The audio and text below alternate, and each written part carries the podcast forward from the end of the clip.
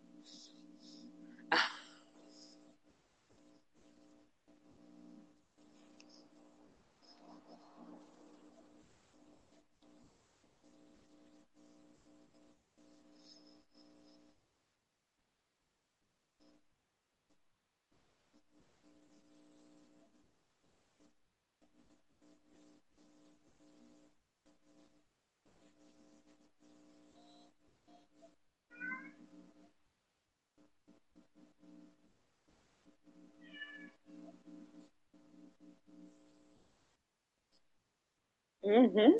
Opa, novamente, voltando. Deu, parece que meu áudio não saiu, deu probleminha. Que coisa que acontece. Bom, pessoal, Sim. deixa eu voltar. Deu um probleminha técnico aqui com relação à questão do áudio, mas vamos repassar, vamos é, continuar, começar a coisa tudo de novo aí. E eu sou Osmar Wang, essa é a nossa querida amiga conhecida já de muito tempo, Sandra Gonçalves, ela é professora, ativista, ela tem N coisas muito boas para contar para nós aqui. Né? Infelizmente tem um probleminha no áudio e tal, mas são coisas que acontecem. Como eu estava falando para ela aí, é, para né, ela deve ter dado a introdução aí, vocês devem ter ouvido ela, mas não me ouviram. O que acontece? A intenção é essa, né? A gente poder conversar bastante. Se eu pudesse, eu faria uma, uma conversa ao vivo. Pude conversar com ela já ao vivo, fora da, da, da, das, das, plataformas. Pude conversar no Suzano hoje, pude conversar com ela também lá no, no programa do Sabiá. Né? E é sempre muito legal você poder conversar com as pessoas ao vivo, né? mas infelizmente nessa questão de pandemia que nós estamos vivendo, a gente não pode dar mole, né? não pode dar sorte para o azar, esse tipo de coisa é meio que impraticável. Então, é, de novo, né? agradecer a sua disponibilidade, eu sei que seu dia está muito corrido, você está lá, eu sei que mesmo tu, você coloca tudo de uma foto simpática, uma foto bonita, uma foto sorridente, uma foto para cima, mas a gente sabe que a correria é bastante grande aí, né, Sandra? Que a sim, sua vida é bastante sim. pegada. Mas conta uma coisa essa. Uhum, pois não. Por conta do tratamento, do grupo de câncer, né? Que eu tenho, um grupo de acolhimento, então uhum. a gente fica aí, né? É, intertido o dia inteiro com as coisas. Pois é, mas as, muitas pessoas, você é uma pessoa bastante conhecida aqui em Suzano, né, Sandra? De muito tempo já. Todo mundo te conhece, você é professor, estava no SESI, estava em um monte de lugar, dando aula, dando aula de música, fazendo um monte de coisa, mas as pessoas não te conhecem, né? As pessoas não conhecem a sua história. Quem é a Sandra Gonçalves? Nossa. Como é que Sandra como... Gonçalves não é suzanense. Uhum. eu sou paulista do bairro do Ipiranga. Uhum. Mas eu vim para Suzano com três anos de idade. Eu fiz quatro anos em Suzano. Então, é assim, estou aqui há quase 47 anos. Uhum. Né? E. Na realidade, você é toda. suzanense. Você é suzanense. Sim, sim. Eu só não nasci aqui. Você só não nasceu aqui em Suzano. Sim. E, e, filha de uma mineira com um nortista. Minha mãe era a dona G, ela fazia vestido de noiva aqui em Suzano, era muito conhecida também. Uhum. E meu pai sempre teve casas de aluguel aí, né, no Colorado, então todo mundo conhece também. E a, a, a, turma até brincava, sabe? Não faz nada errado porque vai chegar no ouvido dos seus pais. E sempre chegava. É. Mesmo quando ele estava né, no finzinho da vida, acamado, as hum. coisas chegavam nele. Era incrível. Ah, então, você veio pra cá, já mora aqui há 47 anos, então você veio menina pra cá, a grande verdade é essa. Como é que era a Sandra? Anos de idade. E como é que era a Sandra com três anos de idade e tal? Como é que era uma Sandra, a, a, a a idade da Sandra, a juventude da Sandra. Não que a Sandra não seja jovem, mas como é que funcionou a época de menina da Sandra aqui nessa cidade, que há 47 anos, né? Era uma situação bastante diferente, Bom, né? É, sim, sim. Muito diferente. É, eu acho que dá para perceber que Sandra é CDF, né? Então eu sempre estudei muito. Uhum. É, comecei a estudar lá no Hall Brasil, prézinho, com seis anos de idade. E estudei lá até a segunda série, depois abriu o Cruzeirinho, eles transferiram os alunos por causa de de ser mais perto de casa. E aí fiquei no Cruzeirinho até me formar, né? Uhum. A gente falava ginásio, depois colégio, né? E, e aí meu pai me colocou nas aulas de piano, então eu fui para as aulas de, de piano, porque eu depois fui tocar na, na orquestra da igreja, né, da congregação. Uhum. E aí, estudando piano, acabei lá na Moricone, né, no Conservatório Instituto Moricone. Moricone né, Era ali Isso. na... Era bem no centro, né? Felício de Camargo. Felício de Camargo, exatamente, é verdade. No começo da Felício de Camargo, Instituto Moricone. Eu me lembro disso. Então, é, Instituto Musical Moricone. É, estudei lá há muito tempo, fui professora lá com 13 anos de idade. A dona Célia me colocou para dar aula. Uhum. Com 13 anos? E, com 13 anos eu já era professora de música aqui. Ou seja, você era uma pessoa bastante empenhada, né, com relação à música. Você gosta, meu remédio de música. É uma eu gosto. Eu, eu piano... estudava 12 horas por dia. 12 horas por dia? Quer dizer, era escola. Hoje? Sim, era é. escola e o piano. Escola e piano. Ou seja, daí você, com 13 anos, começou a dar aula ali, é isso? Então você começou a dar aula, quer dizer, se mostrava o seu empenho com relação à questão da música. Você é uma pessoa realmente que se dedicou muito com, com a música. E por que o gosto da Sim. música assim? Foi natural? Foi indo? Foi aparecendo? Influência? Então, menino, o, o, piano foi assim, a, a, música na minha vida foi um barato, porque eu tinha um pianinho lá de 12 teclas, sabe? Aquele uhum. azulzinho da Ering. Mas quem começou a estudar piano, é, órgão no caso, né? Porque queria tocar na igreja, foi minha mãe. Uhum. Ela comprou todos os métodos, começou a estudar. E aí a minha avó, a minha avó do norte, né? A avó Maria, mãe do meu pai, veio do norte e a minha mãe ficou cuidando dela e parou as aulas de música. Uhum. Porque, né, a minha avó era bem idosa, precisava eh, lavar cabelo, tudo. Minha mãe não conseguia se empenhar para estudar. E aí eu passei a mão nos livros da minha mãe e fui para a escolinha. Quer dizer, desde começou por aí. Sim, sim. Uhum. E aí, com 13 anos, eu já tocava na orquestra, eu já to... dava aula na Moricone, 14 anos eu fui oficializada na orquestra para tocar em qualquer lugar do Brasil, né? É, na orquestra da congregação. Uhum. E concomitante com isso, como a minha mãe tinha ateliê de vestidos de noiva, eu também bordava os vestidos. Verdade, você até hoje borda, né? Se vez ou outra, você está bordando muito por aí. Bordo, já fui bordadeira da Laluna Noivas. É mesmo? Sim. Então, então, ou seja, você era uma era polivalente demais, né? Porque, só que o estudo sempre foi uma coisa que você levou muito a sério, né? Tanto que você acabou virando professora no final das contas. Então, Wang, eu queria fazer faculdade de música, porque eu uhum. sempre estudei música, né? Eu fazia duas, 12 horas por dia. Minha mãe me acordava às 5 horas da manhã para estudar. E aí, quando eu era criança, quando você descobre, se você estiver estudando, você não precisa limpar a casa, você não precisa lavar roupa, sabe? Aí... Se os afazeres domésticos, né? Porque era, eu ia estudar. Era você, porque tem você, tem a Renata, que é a sua irmã, não é isso? Isso. É só, é só, são só vocês duas ou tem mais? Então, eles tiveram quatro filhos, uhum. né? Teve o Sandro, que morreu com três meses com meningite meningocócica. E teve a Márcia, que morreu com um mês, porque ela. Meu pai sofreu aquele acidente que ele perdeu os dedos da mão. Uhum. Quando a minha mãe estava assim, no último. Sabe, última semana de gravidez. Uhum. E o impacto desse, sabe? Esse trauma aí, no caso. Desse né? trauma, a minha irmã nasceu tendo um ataque epilético a cada cinco minutos. Né? E, e acabou vindo a falecer.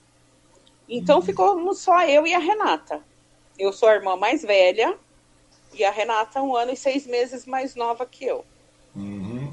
Nesse caso aí, e a Renata? Ela tinha esse lado também é, aplicado, etc. Ou seja, os, do, os trabalhos domésticos caíram na mão dela nesse caso. Sim. Ah, e ela ficava muito brava, ela ficava muito brava. Hum.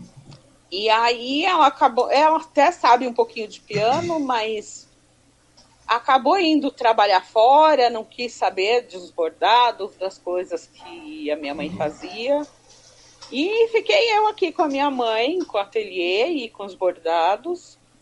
Depois que eu trabalhei na Moricone, eu fui trabalhar, não sei se você se lembra, você também é de Suzano há muito tempo. Sim. Tinha uma loja de instrumentos musicais na Benjamin, bem pertinho da estação, de sim. frente lá em Acarujá, a Combradic. Sim, sim, sim, tinha, tinha. Verdade. Eu fui professora na Combradic, fui vendedora por muito tempo. Depois eu trabalhei na Health Club como recepcionista muito tempo. Health Club. A Health Club, se não me engano, era lá na. É... Na Felício de Camargo também. É, Health Club, na é esquina. verdade. É, na esquina. É verdade, a Health Club. Nossa. E aí, lá foi muito conhecida também, porque uhum. eu, eu era recepcionista da manhã e de tarde eu fazia cinco horas de atividade física. Então, aqueles livros, sabe? de, de presença, tava lá Sandra Gonçalves para todo lado e todo mundo queria conhecer a Sandra Gonçalves. Era um barato, era um barato. Pois é, mas o legal de tudo isso aí, né, é que no final das contas você acabou, né, você falou, pô, vamos, vamos, fazer uma faculdade de música, etc, e tudo mais, mas no final você acabou, como é que foi o negócio? Então, e aí eu queria fazer faculdade de, de música, quis uma época fazer faculdade de medicina, porque eu sempre estudei demais. Uhum. E, mas acabei casando, né? E, e eu casei em 93, novembro de 93. Com 20 dias de casada eu estava grávida. Aí eu fui ser mãe. Por cinco anos eu fui ser mãe. Exclusivamente mãe. Uhum. E, e aí, aí é, todo mundo sabe, né, que casamento é maravilhoso, mas nem sempre. E aí, quando eu entendi, sabe, quando eu percebi que eu não ia continuar casado por muito tempo, eu fui fazer faculdade. Uhum. E a minha mãe, meus pais me deram a faculdade, sabe? Eles me ajudaram com a faculdade. E o meu pai falou: música é lá para São Paulo, não quero você para lá, você tem três filhos pequenos. Aí a minha mãe falou: você vai fazer ou pedagogia ou letras. É que na realidade você acabou tendo três filhos, né? Não foi isso? Três filhas, três meninas, né? Sim. Três meninas. Narani Mireia, que é a atriz, a Naline Milena, que é a mãe do Kainan, e a Natália Melissa, que é a minha bióloga lá, tratadora de animais. Pois é, de vez em quando eu até brinco, falo, nossa, a, a Sandra se passou os nomes das meninas tal, e tudo mais. Eu falo assim, nossa, ela, ela não sei nem de onde que ela tirou esses nomes, eu falei, mas são nomes bem exóticos, né? Como é que chama o nome então, daquela cantora? Eu falei, é... eu falei a, a, a, eu até brinquei com você outro dia, né? Eu falei, você tem um quê de Baby Consuelo, né? Você tira os nomes, como é que você conseguiu esses nomes aí? Então, é, Narani, eu escolhi o nome dela, eu tinha 12 anos. Hum. Ela nasceu, eu só tinha 24, mas eu escolhi, eu tinha 12. É, eu fui aluna da Narani Antoniades hum. que é professora de artes, né? Que mora aqui em Suzano. E aí anotei o nome da Narani porque eu achei lindo. Uhum. E aí estava passando uma novela no SBT chamada A Leoa. E tinha uhum. a personagem principal, era Mireia. Aí eu anotei os dois nomes. É, e quando a Narani nasceu. É tudo nome composto, né? A gente vê que é tudo nome composto. Você consegue. Sim, você arranjou um nome. nome... Com... Tudo nome composto e todas elas têm Y, viu? E, e aí nasceu a Narani. Quando a Narani tinha oito meses, eu fiquei grávida da Naline. E aí fiquei procurando um nome que combinasse com o da irmã. Hum. E aí, como eu sempre assisti muito TV Cultura, tinha um programa lá que passavam os artistas do mundo, né? E eu comecei a assistir uma série que, que trazia a história da Naline Malani. Uhum. É uma artista plástica indiana. E aí eu falei para minha mãe, olha que nome bonito. A minha mãe falou, mas Malani deve ser o sobrenome dela. Hum. Aí fiquei entre Milena e Milani. E aí coloquei Milena. Aí ficou Naline e Milena. E aí, quando eu tava desmamando Narani e Mireia, aí Naline e Milena, fiquei grávida da Natália e Melissa. E aí, Natália e Melissa foi para combinar com o nome das irmãs. É para soar foneticamente bonito, não foi isso? É meu trio nananá. pois é, eu falei assim, rapaz, né? Quando a gente começou, começou a conversar há muitos anos, já tem uns 10 para mais de 10 anos que a gente se conhece conversar. Sim, sim. Né? E daí o que aconteceu? Daí eu falei, nossa, a Sandra com todos esses nomes tal, etc. Falei, uma coisa que impressionou, né? Então eu falei com você uma vez em off, já falamos ao vivo, falei. E é uma coisa sim. muito legal, né? Eu acho bastante legal isso aí. Eu acho que essa, essa, esse desprendimento, né? Porque realmente tem um lado não todo mundo tem um lado meio artista, só que alguns afloram de uma maneira diferenciada. E você, querendo ou não, uma coisa que a gente conversou bastante com relação à questão da, da, cultura, da educação, essas coisas. Né? E querendo ou não, a gente pode falar que não, que sim, etc. Mas as pessoas que, que, que têm a cultura e têm a. Como é que chama? Tem as artes em, primeiro, em, um plano maior na sua vida, você dá uns passos a mais. Inclusive a fonética dos nomes da sua filha é uma questão de, de, de arte também, né? não é verdade? Porque não tem como você desassociar então, isso aí. E e eu sou musicista, né? Uhum. É, você acaba levando sonoridade para sua vida toda. Os meus trabalhos, eu fiz, né? Não fiz a faculdade de, de música que eu queria, mas a faculdade de letras, é, os meus trabalhos todos foram voltados aí para a área da música, né? Eu, o meu trabalho de conclusão de curso foi a sonoridade em poemas de Malarmé, Cruz e Souza. Uma coisa bastante legal. Eu acho muito interessante. Agradecer também a todas as pessoas que estão assistindo, inclusive o meu vizinho, que tem um cachorro maravilhoso, né? Tenho que ficar contente com ele. A Santa tá com seus gatos aí, eu estou com o meu vizinho. Eu não tenho mais cachorros, mas tem um vizinho que tem cachorros aí que são bem simpáticos. E agora, infelizmente, não tem jeito. Quando a gente está em ambiente fora, é, fora de controle, né? No caso, como a gente está fora do estúdio, de vez em quando acontece isso. Peço desculpas a todos aí, né? E falando a todos, tem o Celso Lopes aqui, que você conhece também, né, Sandra? Está mandando mensagem. Então, ele é marido da minha professora, Cida, pois né? Pois é, o Celso Lopes, mas já chamei ele para conversar aqui. O Celso tem muita história, né? O Celso está em todas, né? O Celso Lopes, abraço para a Sandra, uma grande pessoa, e está me dando os parabéns aqui, Wang. Parabéns pelo trabalho. É, grandes entrevistas. Na verdade, não é nem entrevista, né? Mas obrigado. São entrevistas, são bate-papos, né? A gente só vai batendo papo. Não tem nem pauta isso. Aqui a gente vai conversando normal. Se você falar tem uma, um roteiro, não tem, né, Sandra? Nunca tem. Não tem. não tem. Mas e aí? Daí você estava aí e tal, é, já com três filhas, né, no caso. Daí você continuou. Aí fui, fui fazer faculdade, né? Fui fazer, fazer faculdade. Você continuou casada esse tempo? Continuei casada. Fui hum. fazer faculdade, fiz faculdade de letras. No meu último semestre eu perdi minha mãe. Né? Eu fiz uhum. o curso que ela queria, o curso que ela escolheu, e a danada não estava aqui para formatura. Hum. E aí, para não entrar em depressão, na, na minha formatura de letras, meu pai me deu a matrícula da pós-graduação em Linguística. Uhum. E aí eu continuei estudando. Eu entrei no Estado para dar aula, né? Fui ser professora no Estado e continuei fazendo a pós-graduação em, em Linguística. Uhum. Estudos da linguagem na UNC. E aí, nessa época, quando eu fui, né, de me desfazer das coisas lindas da minha mãe, das roupas cheias de pedraria, conheci a Elza da Laluna e fui trabalhar de bordadeira para ela, para ocupar o tempo, para ocupar uhum. a mente. E aí comecei. Mas você, ah. você chegou a conciliar ao mesmo tempo as aulas e o trabalho de bordadeira? Eu não fazia nada da meia-noite às seis, Wang. Sério? Daí você começou a conciliar isso aí, porque aula, ser, ser professora é, pelo Estado é uma coisa bastante, nossa, extremamente complicada. Eu tenho vários amigos aí que são professores, que dão aula no Estado, pô, os caras sofrem, os caras trabalham que nem doido, vão dar aula extra, vão fazendo mais o quê. É que eu estava conversando esses dias com o Fábio Torres, com o Luciano Castilho, que são professores também, né? É, a gente vê a dificuldade né, dos professores. Eu fico pensando, porque também e tem uma diferença, né? Também são outras épocas, também, talvez se tivesse uma outra estrutura, não sei se tinha uma outra estrutura, porque pelos alunos, pelos professores amigos que eu vejo por aí, os caras mal têm tempo para dar aula. Os caras não têm... Então, eu acho que hoje, hoje eu não conseguiria dar aula. Uhum. Sabe? Eu penso que a, os filhos de hoje estão muito mal educados, já estavam na minha época, mas agora estão assim se superando, sabe? E não tem respeito, não, não tem suporte, não tem, não tem nada. O professor hoje está um barquinho, né, no meio da tempestade. Hum. A mas, gente sabe disso. Então, mas essa falta de educação, porque as pessoas pensam, ah, que quem tem que educar é a escola. Na realidade, não é a escola que tem que educar.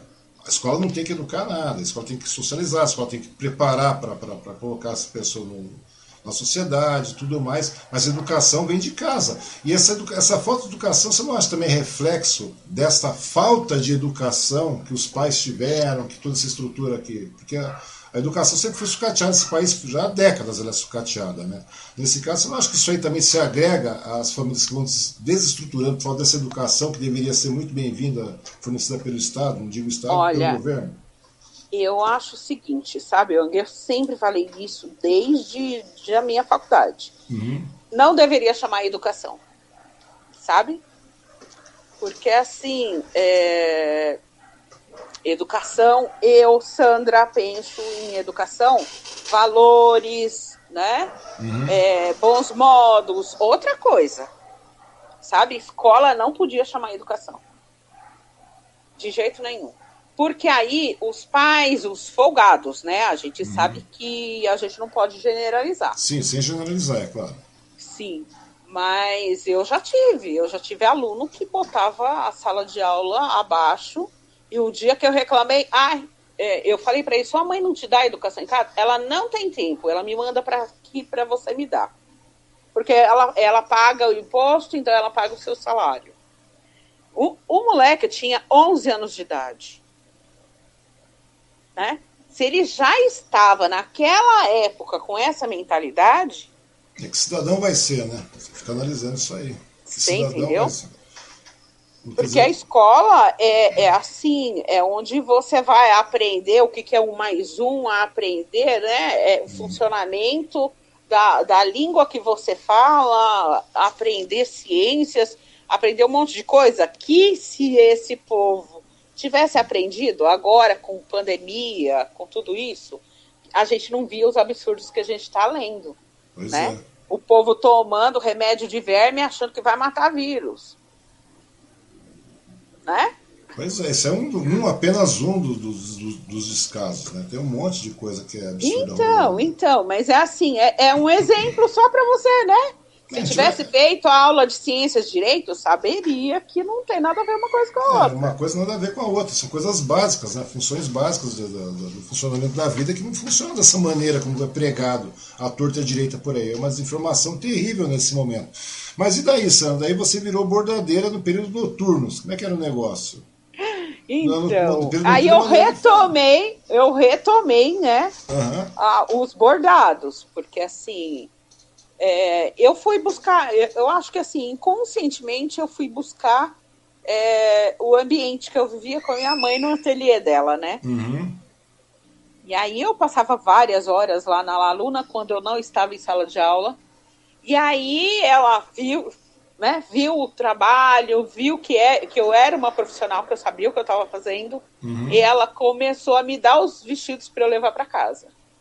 E era um barato que de vez em quando eu tinha quatro vestidos de noiva pendurado no teto da sala, sabe? Uhum.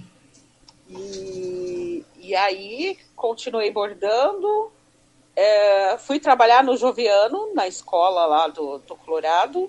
Uhum. Conheci a minha amiga Daisy Sueli, que infelizmente já foi embora, ela era diretora. E assim, a Daisy percebeu é, o potencial da profissional que ela tinha nas mãos e me deu carta branca para trabalhar. Lá no Joviano eu montei até bandinha rítmica com os alunos arteiros, sabe? Aqueles que não deixavam o professor trabalhar. Eu levei isso. Levei esses alunos para a quadra uhum. com os tambores de lixo da escola, com as latas da merenda e montei uma bandinha rítmica que se apresentou na UMC, que se apresentou em vários lugares. E aí era um barato que quando mudava o ano, né, quando tinha atribuição de aula, uhum. a Maria Gelk, a Maria da Penha, perguntava para Deise, você não perdeu a professora de música, né? Ela falou, não, não perdi, não largo aquela de jeito nenhum. E aí fui trabalhar na escola da família, né? Que é o projeto que os universitários trabalham na escola durante o final de semana em troca da bolsa integral da faculdade que uhum. eles estão fazendo. eu trabalhei na escola da família por cinco anos. Então eu tinha escola da família aos finais de semana. Para completar a minha carga horária, eu tinha aí umas 20 aulas de português, inglês ou leitura. Uhum. E aí, no, nas horas de folga, eu tinha os bordados, mas eu achei que ainda não estava bom. E aceitei a coordenação de umas turmas de ProASF, ProJovem, hum. na ONG de uma amiga. Pois é, aí eu fico perguntando, se tinha três meninas nessa época, né? Você estava dando aula, você estava bordando, você estava ainda entrando em coordenação. Fazendo a de, pós. Fazendo pós e ainda entrando em coordenação de grupo, etc., fazendo banda rítmica. Como é que você arranjava tempo para isso, Sandra? Wang, até porque... hoje, quando eu penso, eu falo, meu Deus, eu era é, louca, né? Você tem que deslocar, tem, que, é, tem um, o fato de você se deslocar daqui para Mogi, para voltar, para tudo mais. Pô, tudo isso come tempo, né, meu? Sem contar que todas essas atribuições que você vai, foi adquirindo aí, elas também consomem um tempo terrível, porque tem planejamento. E querendo ou não, você estava vendo que Vamos falar de bordado. bordado. Primeiro, dar aula é uma coisa bastante complicada por si só, já é estressante, cansativo. Bordar também é uma questão de paciência. Não sei se você usava isso para se desestressar ou para alguma outra coisa. Sim, sim. Precisa de muita atenção. Depois você vai pegar a coordenação. Você, após também é uma, uma, uma, coisa que demanda bastante atenção. Né? Bastante atenção, empenho, dedicação. Você está jogando dinheiro fora, jogando dinheiro e tempo fora. Né? Você não agrega nada. Depois você vai pegar essa. É, você botou uma banda rítmica, tudo bem, você botou falou, molecada, vocês que vão se derrubarem a escola, vocês vão montar alguma coisa para vocês gastarem essa energia. E funciona, só que tem que coordenar isso também. Não é verdade? E depois você vai para coordenações de ONGs e tudo mais. Que são, você vai, querendo ou não, você está vendo que são. Ah, mas eu estou montando uma, uma bandinha rítmica. Não, você precisa coordenar. Então você está tá tomando funções de, de, de, coordenação. Então o negócio começa a subir né, o grau da, da a, complexidade vai aumentando. Ah, mas é, é só uma bandinha rítmica, cara. Não, não é. Porque depois você vai para ONG, você vai para não sei mais o que, e o negócio começou a funcionar. E como é que se fazia para arrumar tempo de verdade para isso? Porque é uma coisa bastante complicada. Pô, eu mal acordo, quando eu vejo já passou o dia, já me fudi, já me deu tudo errado. Então, então, mas assim, eu sempre usei muito a tecnologia a meu favor, né? Hum. Porque aí você descobre que tem panela elétrica, que tem grill elétrico, que tem micro-ondas, que tem cafeteira, né? Que é uma uhum. máquina de lavar. Então, o momento que eu tava em casa, tava tudo ligado, Ang. Sabe? As panelas fazendo arroz, a outra faz, sabe? É, o grill resolvendo a carne, a máquina lavando a roupa. A hora que eu tava em casa, tava tudo ligado. E, e assim, eu ainda arrumava tempo para assistir filme com as minhas filhas e de final de semana elas iam comigo para a escola. Eu criei essas meninas dentro da escola. Pois é, nesse meio tempo é, você tem que ter tempo, você tem que acompanhar suas filhas tudo mais, educá-las, ou seja, dá um. Está todo mundo bem encaminhado hoje, está todo mundo bem formado, tudo mais. Mas imagina aquela situação, como é que você pode fazer isso ao mesmo tempo, arranjar tempo para isso? Que hora que suas filhas assistiam com você? Porque... Então, a gente assistia à noite de sábado e domingo, né? Porque eu tirava, é, é, tinha hora que mesmo estando vestido de noiva lá para bordar, uhum. se elas estivessem fazendo alguma coisa, se a gente fosse assistir alguma coisa, eu montava o cafofo na sala, fazia uma pipoca, botava o um filme e a gente ia ver. E daí vocês ficavam conversando nesse meio tempo. Sim. Conversando nesse meio tempo e o trabalho pendurado lá e você fazendo o trabalho, né, digamos assim. Sim, sim. Às vezes eu sentava no sofá do ladinho do vestido enquanto o filme tava rolando, tava o papo tava, tava lá abordando. Pô, eu fico imaginando como é que é. Isso aí que idade você tinha nessa época? Ah, isso foi em 2006, 2007. Uh, 36 anos. 36 anos, ou seja, uma vida bastante corrida mesmo, né? Isso não faz muito tempo. A gente fala 2006, pô, tem o que? Tem 15, de 16 anos, isso aí é, uma, é, muito pouco tempo, né? Então, eu não sei se você lembra, assim hum. que eu fui diagnosticada com câncer, que eu comecei o meu tratamento, eu, eu sempre escrevi, eu quero minha vida de volta. Sim. Era isso, sabe? Meu Deus, a minha vida era uma loucura, sabe? E do nada parou tudo. Simplesmente parou. Pois Sabe é. aquele, aquela vida de inseto que cai aquela baita daquela, daquela uva no meio do caminho da formiguinha? Uhum. Então, Caiu e aí você faz o quê? É, pois é, eu conheci você, lendo seus textos, né? Você tinha, você tinha, não, você tem blog, você tinha um monte de coisa. Hoje, é claro, tem redes sociais e tudo mais, é, e fica meio dispersivo, né? Mas antigamente você centrava tudo num blog. Não é verdade? Sim. Sim. Você tinha lá praticamente um diário, eu sempre, aspas. Eu um sempre escrevi muito, né? Você sabe disso. Hoje eu não escrevo mais como eu escrevia. Pois é. Né? Pois Mas é. eu sempre escrevi muito. É, foi por isso que a gente começou a conversar, porque eu gostava muito de escrever, você já escrevia, todo mundo tinha um pessoal que escreve, tem a Sandra, tem você mais um monte de pessoas que. que a Humor também que escreve emoji, um monte de pessoas que escrevem, então você acaba, querendo ou não, você acaba lendo. Depois você acaba sabendo que são pessoas da região, etc e tal. Eu lembro que você escrevia bastante, né? E daí você, muitas vezes, daí foi lá que você começou a contar exatamente isso, né, com relação, você foi mais enfática com relação, eu quero ter minha vida de volta, eu gostaria de ter minha vida de volta, minha vida era Y, X, W, aquela correria toda, e hoje não tenho mais isso, a partir do momento que você foi diagnosticado com câncer. E, é, e aí também, só que sua vida mudou completamente, mudou mesmo, e continua mudando até hoje, né, no caso, e muda, porque querendo ou não... Da está... água pro vinho, né? Sabe o que eu, sabe que eu acho, Ang? Eu acho assim, a vida deu um jeito de para aí, Sandra, chega, hum. vamos parar, vamos respirar, vamos descansar. A vida não é o que você está fazendo, sabe? Acho que foi bem isso, uhum. porque nesse... uhum, eu não tinha tempo nem para respirar. É, imagino, né? Você não tinha tempo para respirar, porque a sua vida era extremamente corrida. Durante, de, você acordava de manhã e já começava todo aquele pique, né? Não sei se você dormia, para falar a verdade. Eu não dá muito tempo para dormir. Mas daí tudo bem. Daí como é que começou essa história? Porque eu te conheci, quando eu te conheci, você já estava nessa, nessa empreitada, correndo atrás, é, é, tava em, já estava em vias de, de acabar de, de, de, descobrir o, problema com, com câncer tudo mais. Então, a gente, a gente se conheceu, eu acho que a gente se conheceu um pouco antes da minha separação.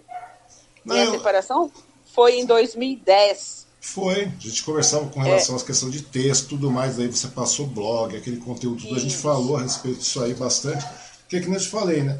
E daí você tinha uma maneira, você te escreve de maneira trivial, normal, tranquila, como qualquer pessoa escreve por aí um blog, porque um blog é um textão, para quem não conhece o que é um blog, é você escrevendo, escreve, escreve, escreve, hoje a gente dispersa tudo isso em rede social, vai escrevendo muito, e rede social não é um local muito certo para você ficar escrevendo textões no Facebook. Mas num blogger, você tinha um blogger, não é isso? Acho que era Eu um tenho, blog, tenho um blogger. Era um sim. blogger, né? E no blogger que você daí acabou mudando um pouco a, a, o contexto da sua conversa lá no blogger. Né? Que você tava... Então, porque assim, é, quando eu comecei a investigar uhum. é, o câncer de mama, eu comecei a investigar ele em 2010. E, e, aí tem aqueles episódios que eu já contei em outras entrevistas com você. Uhum. É, passei no, no médico do IANSP, ele disse que era leite empedrado. Aí passou um tempinho, eu passei no numa médica do posto de saúde no Colorado, ela falou que era coisa da minha cabeça. Uhum. Passei numa outra, ela falou que eu estava procurando doença. E aí eu larguei mão. E só, me né? diz um, e só me diz uma coisa, voltando a esse assunto antes desse período aí, porque você, viu, você tinha uma vida bastante corrida, filhos, etc., trabalho, escola, é, é, pós, é, não sei mais o que, coordenação disso, daquilo, etc. Você se cuidava, Sandra? Você ficava atenta com a saúde da mulher, assim como. Porque hoje você é uma grande expoente com relação à questão da saúde da mulher, isso é ponto, é inegável. O município inteiro sabe, muitos acham muito legal, outros já nem gostam tanto, outros falam que é besteira. Já viu, já você passando por os entraves meio feio ano passado por causa disso. Mas você se cuidava naquela época como você se cuida hoje, como você indica os cuidados, você fazia aqueles processos de protocolar? Então, é, eu sempre fui toda. de fazer, eu sempre fui de fazer check-up, porque a minha mãe sempre foi renal crônica, né? Desde uhum. que eu me uhum. entendo por gente. Então a gente sempre vivia no médico com ela. Então, é assim, fiz mamografia antes do câncer, é, mesmo porque eu descobri o câncer, né? Quando se confirmou, eu tinha 43 anos. Uhum. A mamografia ela começa a, a ser exigida até pelo Estado para a gente conseguir lá o, né, o, o atestado médico para poder pegar aula. Ela começa a ser exigida a partir dos 40, uhum. né? Então eu, eu fazia sim, eu fazia meu Papa Nicolau todo ano, fazia tudo direitinho. E, e, na própria Escola da Família, a gente tinha um programa, um projeto na Escola da Família chamado Prevenção Também Se Ensina, que é uma das hashtags que eu uso até hoje. Sim. Sabe? Só que quando você se vê diagnosticada, você descobre que tudo que você sabia a respeito de câncer Hum, você não funciona. sabe nada, sabe? É. É, funcionar, funciona, mas você descobre que você não sabia nada. Uhum. Sabe? Na hora que você se vê dentro da situação, é que você tem a real dimensão da coisa. Não, né? e, e, mesmo assim, né, você me falou, você conversou comigo uma certa vez a respeito, todo mundo sabe disso, né, uma exclusividade minha. Você mesmo já postou, já explicou a respeito disso, que houve até um erro, né? Foi nesse caso, porque os médicos não te ouviram. Você foi lá, tô com uma, é, de pedrada, é, não sei é, o que, problema na sua cabeça, tá arranjando pelo em ovo, e não sei mais o que e tal. E depois ainda, até o momento que constataram que realmente era, né, um câncer de mama, não é isso? Então, quando aí, descobriu já era avançado, né? E, e mesmo assim, e, e, mesmo assim ainda teve um erro, não foi que você falou na época? Porque você não tinha ciência do, do, das coisas como você tem hoje. Então, quer dizer, você vai na confiança, na pura e plena confiança do médico. Né? E me parece também que você teve, teve um pequeno, teve um pequeno não, teve um problema com relação à cirurgia também, não foi? Que não precisava ser daquela maneira, daquela forma, etc, tal, tal, tal. E na realidade, mas o, o, o que, que você acredita isso? É claro que você é uma paciente, você não tem o dever de saber, principalmente naquela época e tudo mais. É, uma, é um assunto que a gente nunca a gente nunca coloca em pauta, até porque a gente não vai se interessar realmente a, a saber do assunto a fundo, até porque não é um problema que nos está nos atingindo, não é verdade? Então a gente, tudo bem. E daí, como é que foi? Então, é, como eu, eu. Eu não sei se você se lembra exatamente, mas naquele mês uhum. é, eu consegui né, fazer uma, uma mamografia, porque o, o doutor Edmur, eu estava com problema de pressão alta, uhum. sabe? por conta aí de casamento que estava bagunçado, eu já estava, sabe? É, já tinha separado e tudo. E, e, a minha pressão começou a ter uma alteração, sabe? Eu comecei a ter problemas com a pressão alta. Uhum. E o doutor Edmor falou: vou cuidar de você, só que está na hora dos seus preventivos. Eu quero que você passe lá, faça os preventivos e venha. E aí que eu consegui uma guia para fazer a mamografia que trouxe o resultado do câncer. E eu fiz uma postagem, eu falei, puxa vida, passei, tem três anos, tinha até mais que isso, que eu passo, que eu tô falando que tem alguma coisa e ninguém deu ouvido, né? Agora, depois de tanta coisa, consegui a, né, o encaminhamento para fazer. Uhum. E aí, como eu escrevia demais, sempre escrevi demais, agora eu nem escrevo tanto assim, é, começou a turma, todo mundo me perguntar no inbox, e aí, e aí, o seu exame, não sei o quê. Aí eu pensei, meu Deus, eu vou ficar respondendo de um por um, hum. né? Porque eu já tinha 5 mil uh, seguidores no perfil, né? Amigos no perfil. Como eu usava o perfil para jogar, para me distrair, eu tinha mais de um perfil, porque eu jogava comigo, uhum. né? Então eu tinha muita gente seguindo, lendo aí as minhas idas ao médico para descobrir se era, se não era, o que que era. E, e aí eu decidi abrir, né, na minha rede social, que eu estava sim com câncer e daí eu decidi fazer um diário de bordo. Na, na minha rede social para não ter que responder aos amigos, os conhecidos, um por um. É, eu vejo né? que você de maneira seda, de uma maneira bastante racional nos seus textos, né? Você escreve de maneira. Mas tinha umas horas que você escrevia no formato de um desabafo, né? Porque você chega uma hora que cansa também, porque aquela rotina que você tinha foi embora. Né? Aquela Sim. rotina que você tinha Sim. foi embora. Aquilo que era ideal para você, que você já, já tinha, é, via como ideal, que era aquele seu padrão de vida, sua padronagem de vida ah, vamos crescer, vamos tocar, cuidar de neto, de filho, etc. O negócio vai crescer e vai, vai levar, casado ou não. Ou com, com... Mas de repente, quando veio o câncer, mudou completamente. Então, daí chega uma hora que eu percebia que você escrevia com um certo tom de desabafo também. Algumas coisas que. Nossa, nossa, e assim, é, eu não sei se você se lembra, eu falava exatamente como tinha sido meu dia. E aí, quando caiu o cabelo, sabe? É, a Natália raspou para mim o dia que, né, que que começou a cair, eu já tirei porque dá uma dor de cabeça absurda. Uhum. E aí ficou milimétrico, né? Ela passou a maquininha, ficou milimétrico. E eu fui tomar banho e eu não consegui sair do banheiro com cinco minutos de banho. Uhum. Porque quando começou a cair água quente no, né, na cabeça, abriu os poros e começou a ir embora o cabelo. Né? Aquele caldo preto do cabelo indo embora, eu tive que ficar lá até cair tudo. Mas vem cá, você acabou fazendo uma, um processo, uma, uma, cirurgia antes disso e fez depois o procedimento com, com, com o processo de quimioterapia, radioterapia, aquela coisa toda, não foi isso? Então, como descobriu já avançado, é, naquela época é, o procedimento era fazer cirurgia, tirar o, o tumor, a maior parte, né? Uhum. E, e depois encaminhar para o tratamento é, adjuvante, né? Que foi a quimioterapia, a radioterapia. E aí eu fui encaminhada para oito sessões de quimioterapia, que com 15 dias da primeira caiu o cabelo. É porque, vamos falar a verdade, minha mãe faleceu com, com câncer, eu sei que faleceu de câncer, você sabe disso, né?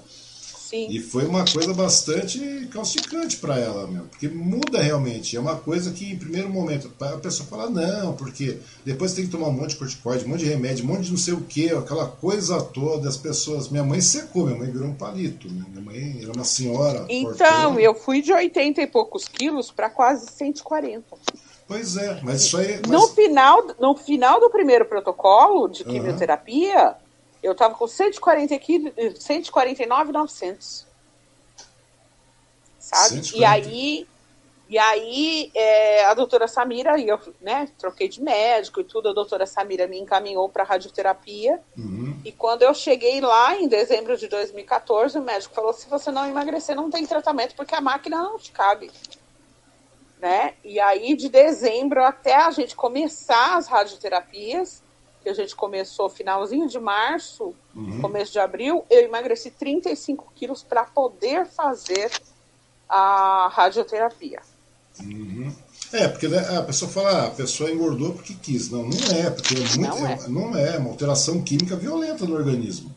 A pessoa muda completamente. Isso aí varia de pessoa para pessoa, de biotipo para biotipo, metabolismo. Tem gente, metabolismo. tem gente que emagrece. O normal é emagrecer. Uhum. Mas cada organismo se comporta de uma maneira porque a gente é único. Né? Eles têm protocolos é, para cada tipo né, de, de tumor, para cada caso, mas a gente é único. Nosso Sim. organismo se comporta de maneira única. Uhum. Né?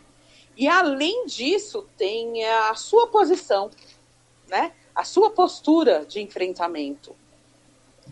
Porque quem me conhece desde o início sabe que eu não trouxe câncer para minha vida, embora eu fale dele o tempo inteiro, porque o Ang, é, eu sou uma educadora, né? E eu não posso deixar quem me segue é, ter aí uma minhoca na cabeça, tá achando que tem alguma coisa, e, não, e sabe, essa pessoa não saber que ela tem que ir procurar, que ela, se o médico não der ouvido, que ela tem que insistir, que ela precisa ir atrás, que ela precisa se cuidar, que ela precisa se conhecer, uhum. né? Porque, assim, é, a turma até fala, falavam em prevenção, agora não é mais prevenção, são exames de rastreio para uma detecção precoce, porque a gente está aí, né, é, exposto a um monte de coisa né, industrializada, há um monte de veneno, há um monte de coisas que bagunçam o organismo da gente. Pois é, porque não existe a prevenção, vamos tratar em câncer. Tem prevenção isso aí, tem que você prevenir. Você concorda com e isso? Tem que você, tem, em tem algum você, momento, sim, sim. Em algum momento da vida, todo mundo vai ter. A doutora Ana Cláudia Quintana, ela fala, gente, o mundo está dividido em quem tem câncer e quem ainda não tem. Pois é, porque hoje, é, hoje é aquilo que você falou, a gente está comendo um monte de coisa industrializada, a gente está tendo uma poluição enorme, a gente tem muitos adversos que estão muita, muita diversidade. É, eu, eu mesmo fumo, por exemplo, minha mãe já, minha avó morreu de câncer, mesmo câncer, câncer na garganta, minha, nunca fumaram. Né? Minha avó morreu de câncer, minha mãe morreu de câncer. Tudo bem, eu não sei o que vai acontecer comigo, mas já fumo, já, a gente já come um monte de coisa que, que não deveria é, comer, de maneira. É a gente tem uma vida sedentária, tem um monte de, de, de, de de coisas que vêm ao, no nosso entorno aí que estão levando, porque o ser humano evolui, mas as, as doenças também evoluem, né? E é uma coisa bastante. Quer dizer, tudo cresce no contexto. Agora, ou seja, daí chegou nesse determinado momento. É isso que eu quero falar, porque muitas pessoas levam um baque né, na hora. Ah, tô com câncer, o câncer disso, câncer daquilo, câncer não sei do que, tal, levou, você recebeu o diagnóstico, tô com câncer, tal, foi para a cirurgia, começou a quimioterapia, que você falou primeiro, porque a quimioterapia é um negócio foda, no português bem claro, né? Que as pessoas. É, uma, é um negócio que sai matando tudo que aparece pela frente no organismo. Você, ah, é, tem... Então, o problema da quimioterapia é que é uma, uma droga extremamente agressiva, né?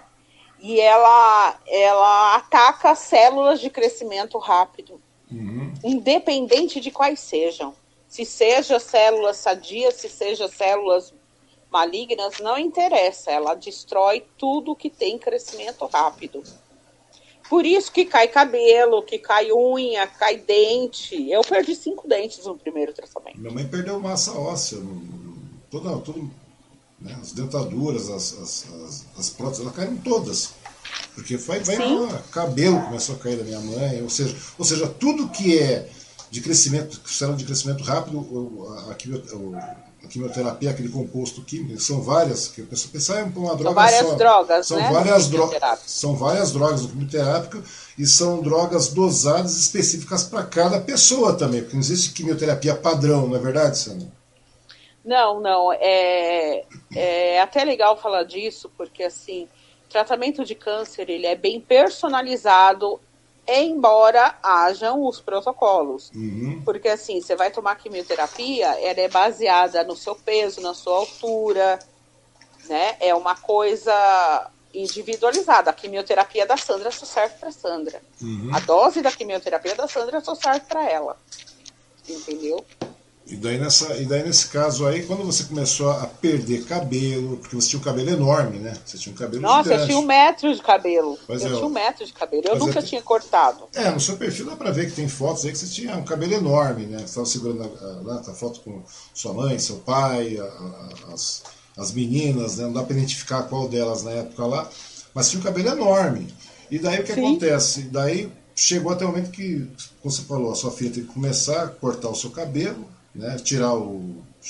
Daí você vai embaixo do banho, do chuveiro, água quente, os poros vão abrindo, o cabelo vai caindo porque já não tem mais sustentação, ele já derrubou tudo que era aquela base, aquele crescimento celular que manteria o cabelo ali, vai embora, sobrancelha, não sei mais o que, aquele tudo, monte de coisa, tudo. tudo vai embora. Tudo vai embora. Você começa a sentir dentes com problema, daí você tem que comprar, tem que tomar outros, outros é, é, né, que chama outros ativos aí para tentar minimizar o estrago também que a quimioterapia derruba, né? Daí vem aquele monte de corticoide também que você tem que tomar, aquele monte de coisa que você tem que, que é como é que foi é, é os corticoides, as vitaminas, você precisa cuidar da imunidade.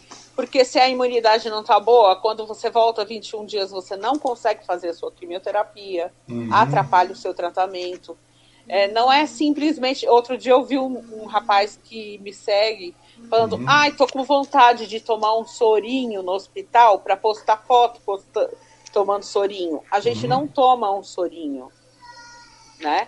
É muito importante dizer que aquele sorinho, né, que as, que as pacientes oncológicas postam lá, que estão tomando, que faz videozinho, uhum. a gente pode morrer numa, numa aplicação daquela. Tanto que, assim, no dia 26 de maio, uma, uns 15 dias antes do meu pai 10 dias antes do meu pai morrer, eu tive uma intercorrência na quimioterapia, eu quase uhum. morri, né? É, foi o barato porque assim, depois, depois que passou, eu fiquei pensando, nossa, eu ia morrer, meu pai não ia saber, eu não ia saber dele, ele não ia saber de mim, né? Porque eu tive, o meu organismo saturou da carboplatina que tinha na minha prescrição quimioterápica uhum. e, e eu ia entrar em colapso. Eu fiquei super vermelha, super inchada, foi inchando tudo, assim, do nada. Do nada? Sabe? Eu precisei ser socorrida. Do nada. No, começou a me inchar tu, do nada, do nada. Instantaneamente. E aí precisaram parar, precisaram aplicar lá os, os remédios, né? Uhum. O, o, antídoto antialérgico e tudo, e para poder me socorrer. Na sala de quimioterapia tem um desfibrilador lá no canto. Que aí naquele dia eu descobri para que, que ele estava ali.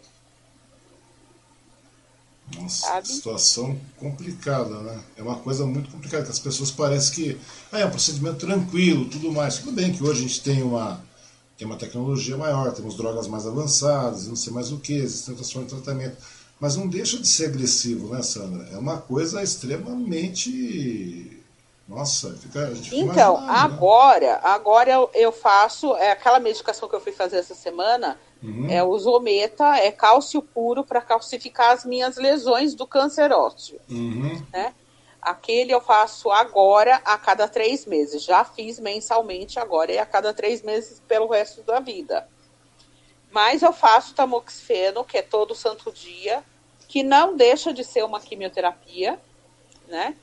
É, porque aí a gente tem os calores, a gente tem as dores, a gente tem um monte de coisas que a gente tem que lidar com isso todo santo dia, né? Uhum. Mas e daí? Mas me conta aí, daí você chegou nesse estágio, sua vida mudou completamente, cabelos caíram, tudo mais, sua rotina mudou, sua alimentação mudou, porque muda tudo, né? Mudou muda água, tudo. mudou tudo, água pro vinho. Nessa história de mudar, como é que foi o primeiro momento? Porque tudo bem que você sabe uma pessoa ativa, uma pessoa que vai para cima, tal, tudo mais mas e aí, baqueia, né, Sandra? Baqueou e muito naquele primeiro momento, né? Apesar então, de é... internamente e tudo mais, como é que ficou a Sandra nesse momento? Ai, eu, eu, eu não sei se você lembra, mas eu só dormia. Tinha vez que eu postava, gente, não vi amanhecer, não vi anoitecer, não sei que dia é hoje, sabe? No primeiro protocolo, lá em 2014, hum. é, anoitecia e amanhecia e eu não sabia o que estava acontecendo. Porque, assim, como dá muita dor os quimioterápicos, sabe? É... Eu deitava e dormia o dia inteiro. Ah, Porque isso... se eu tivesse dormindo, eu não tinha dor. Entendi. E nesse caso aí, é, mas isso não é um processo é, no negacionismo que a gente passa a ter em primeiro momento? Você chegou a ter isso? Muitas pessoas falam, ah, eu tô, tô com câncer, então, não sei o que. Daí você fala, não, acho que tem um certo negacionismo com relação a isso. Não, não, não deve ser, vai passar, não sei então, o quê. Até o momento que cai a ficha que realmente, opa, que você falou, eu tenho que conviver com isso. Então, é, eu não tive isso, sabe? Hum. Porque eu não tenho medo. Não tenho medo, eu acho que você já percebeu isso. Uhum. Eu acho assim, que só vai acontecer comigo o que tiver que acontecer, sabe? Não tenho medo de morrer, não tenho medo. A doutora Samira, tem sim, a hora do vamos ver vai ter medo sim. Mas uhum. não tenho medo, sabe? Principalmente porque eu leio muito, eu estudo muito, e eu não vou no Google, gente, sabe? Eu vou em artigos científicos, eu vou em perfis de médicos que eu conheço, que sei que são idôneos, uhum. a minha própria médica, né? O pessoal do, do hospital, que, gente, eu conheço agora até o porteiro, até a menina da limpeza. Esses dias eu subi, né? Eu tô indo no CARI por conta de uma intercorrência com a mastectomia. Uhum. E eu cheguei lá, dei a minha carteirinha, a menina leu para me, me chamar pelo nome. Nossa, Sandra Gonçalves, cadê o salto, sabe? E aí eu, gente, eu, eu fui para a sala da Carmelina, minha amiga, né, que é da humanização. Falei, nossa, eu fui lá no primeiro andar, todo mundo. Ela, Sandra, você é a celebridade do hospital. Todo mundo conhece. Todo mundo conhece. Então, e o legal disso aí é que você, é, como eu falei, no primeiro momento deve ter dado. Bah, que veio. Se você falar que não veio, veio, porque sua vida mudou. Tanto que você muitas vezes fala, pô, quero mudar, quero que minha vida volte, quero que minha vida então, volte. Então, Daí chega mas... num determinado momento e falou, opa, não vai voltar, Sandra, não vai voltar. Então, é assim. Relaxa é... que o negócio não é bem por aí mais, agora é outro. Então como é que vai conviver com isso? E eu percebo que daí, de um tempo para lá, você mudou a sua postura. Então, eu parei de reclamar, né, da vida que eu tinha, que não tinha mais. Uhum. Eu comecei a, a buscar o que que de legal, o que o que estava acontecendo de bom, apesar de tudo, sabe? Eu mudei o foco, eu mudei o olhar, eu comecei a prestar atenção na, sabe, lá na florzinha, no passarinho. Os detalhes no ar, sabe? Coisas que a gente não para para ver quando a gente tem a vida corrida que eu tinha, uhum. sabe? E aí você, você acompanhou a mudança, você viu que eu mudei da água para o vinho. É, meu ano de 2017 foi o assim, foi o ano que mais, sabe? Que, que gente, eu fui inundada de gratidão, sabe? Por conseguir abrir o olho, por conseguir botar meu salto alto, por por conseguir ajudar pessoas, né? Porque o grupo de, o grupo de câncer, o Amigas do Destino, existe desde 2016. Uhum. Né? E por conseguir, de alguma forma, é, fazer a diferença na vida das pessoas. Né? É, porque daí você passa a conviver com o câncer. A grande verdade é essa. Não tem outra saída. Por isso, é por isso que o meu livro vai chamar Vivendo com Câncer Diário uhum. de Bordo. É, que é o nome do meu diário. Pois é, desse foi vivendo com câncer. Não tem como você. Ah, tudo bem, né? na realidade é aquilo que você fala muitas vezes, o fulano câncer. Infelizmente você está aqui, mas. Né, isso não quer dizer que você vai. Também. É, fazer o quê? É, ver, tá aí, querendo ou não, ele agrega, tá, tá agregando no momento. Mas é o tipo da coisa que não vai te derrubar, né, velho? Porque chegou um determinado momento que você falou assim, então, não adianta, ou você se deixa levar, né? Já falou, você falou várias vezes isso aí ou a gente se deixa levar, ou a gente tem outra postura que é completamente diferente, que existe, existe essa possibilidade. Por pior que ela seja, por mais dolorido, por mais sofrível que seja, ela é muito melhor do que você se entregar, do que você se entregar. Né? Então, né? eu acho assim, se entregar, desistir não é opção. Uhum. Não é opção. É, porque a vida só quer da gente coragem, né? Como dizia Guimarães Rosa. Uhum. E, e assim, é, há algum tempo já eu tenho procurado ver o que de bom que aconteceu nisso tudo, sabe?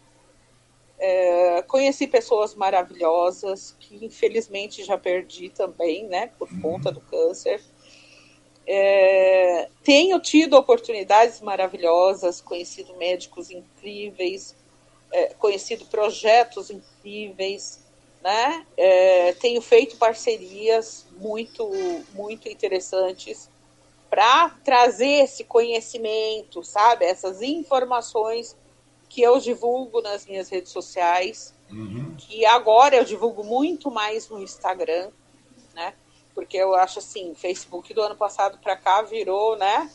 Uma politicagem assim horrível, todo mundo xingando todo mundo, todo mundo virando é, inimigo virou, de todo não, mundo. Sem contar que também é o seguinte, né? Parece que se tornou um, um, foco de desinformação no contexto geral, porque quantas e quantas vezes a gente comentou, né? Tem post aberto mesmo, não tem nada de, de fechado, não a gente vê, eu via postagens suas lá, as pessoas, ah, Sandra, tá, você tá ruim, não sei o que, você fazia um comentário a respeito do tratamento, etc. e tudo mais, sempre de boa astral, né? Porque não tem mais jeito, você tem que fazer, tô convivendo com esse bagaço, tem que ir para cima, não adianta, não vou, não vou parar minha vida por causa do câncer, não é verdade? Né? Eu não vou parar minha vida por causa de uma enfermidade. Então o problema é dele, ele que se vire. Eu estou fazendo a minha parte. Ele que lute. Ele que se então, vire. E, e, é, e é até legal a gente falar disso, porque assim, não sou guerreira, não tô lutando, não é uma batalha, sabe? O câncer que lute, eu tô vivendo a minha vida. Pois é. Não tem cura, eu tô no terceiro diagnóstico. Câncer de ossos não tem cura, né? O que a gente tem uma aí. Uma metástase, é... não foi verdade? É isso que aconteceu. Isso. É, no início, no início de 2016 a gente confirmou uma metástase óssea. Uhum. E, e aí eu comecei essa medicação que eu tomo até hoje para calcificar as lesões. E aí, em 2017, quando eu estava lançando o Apaixone-se por Si, a gente descobriu a recidiva na mama que foi tostada na, na radioterapia, né? Eu tive queimaduras de terceiro grau na radioterapia e mesmo assim o câncer voltou na mesma mama. E aí, é, quando eu tive a, a confirmação da meta óssea, quando a doutora Samira me deu o segundo diagnóstico, uhum. ela falou: Sandra, você não volta a trabalhar, você não volta para a sala de aula.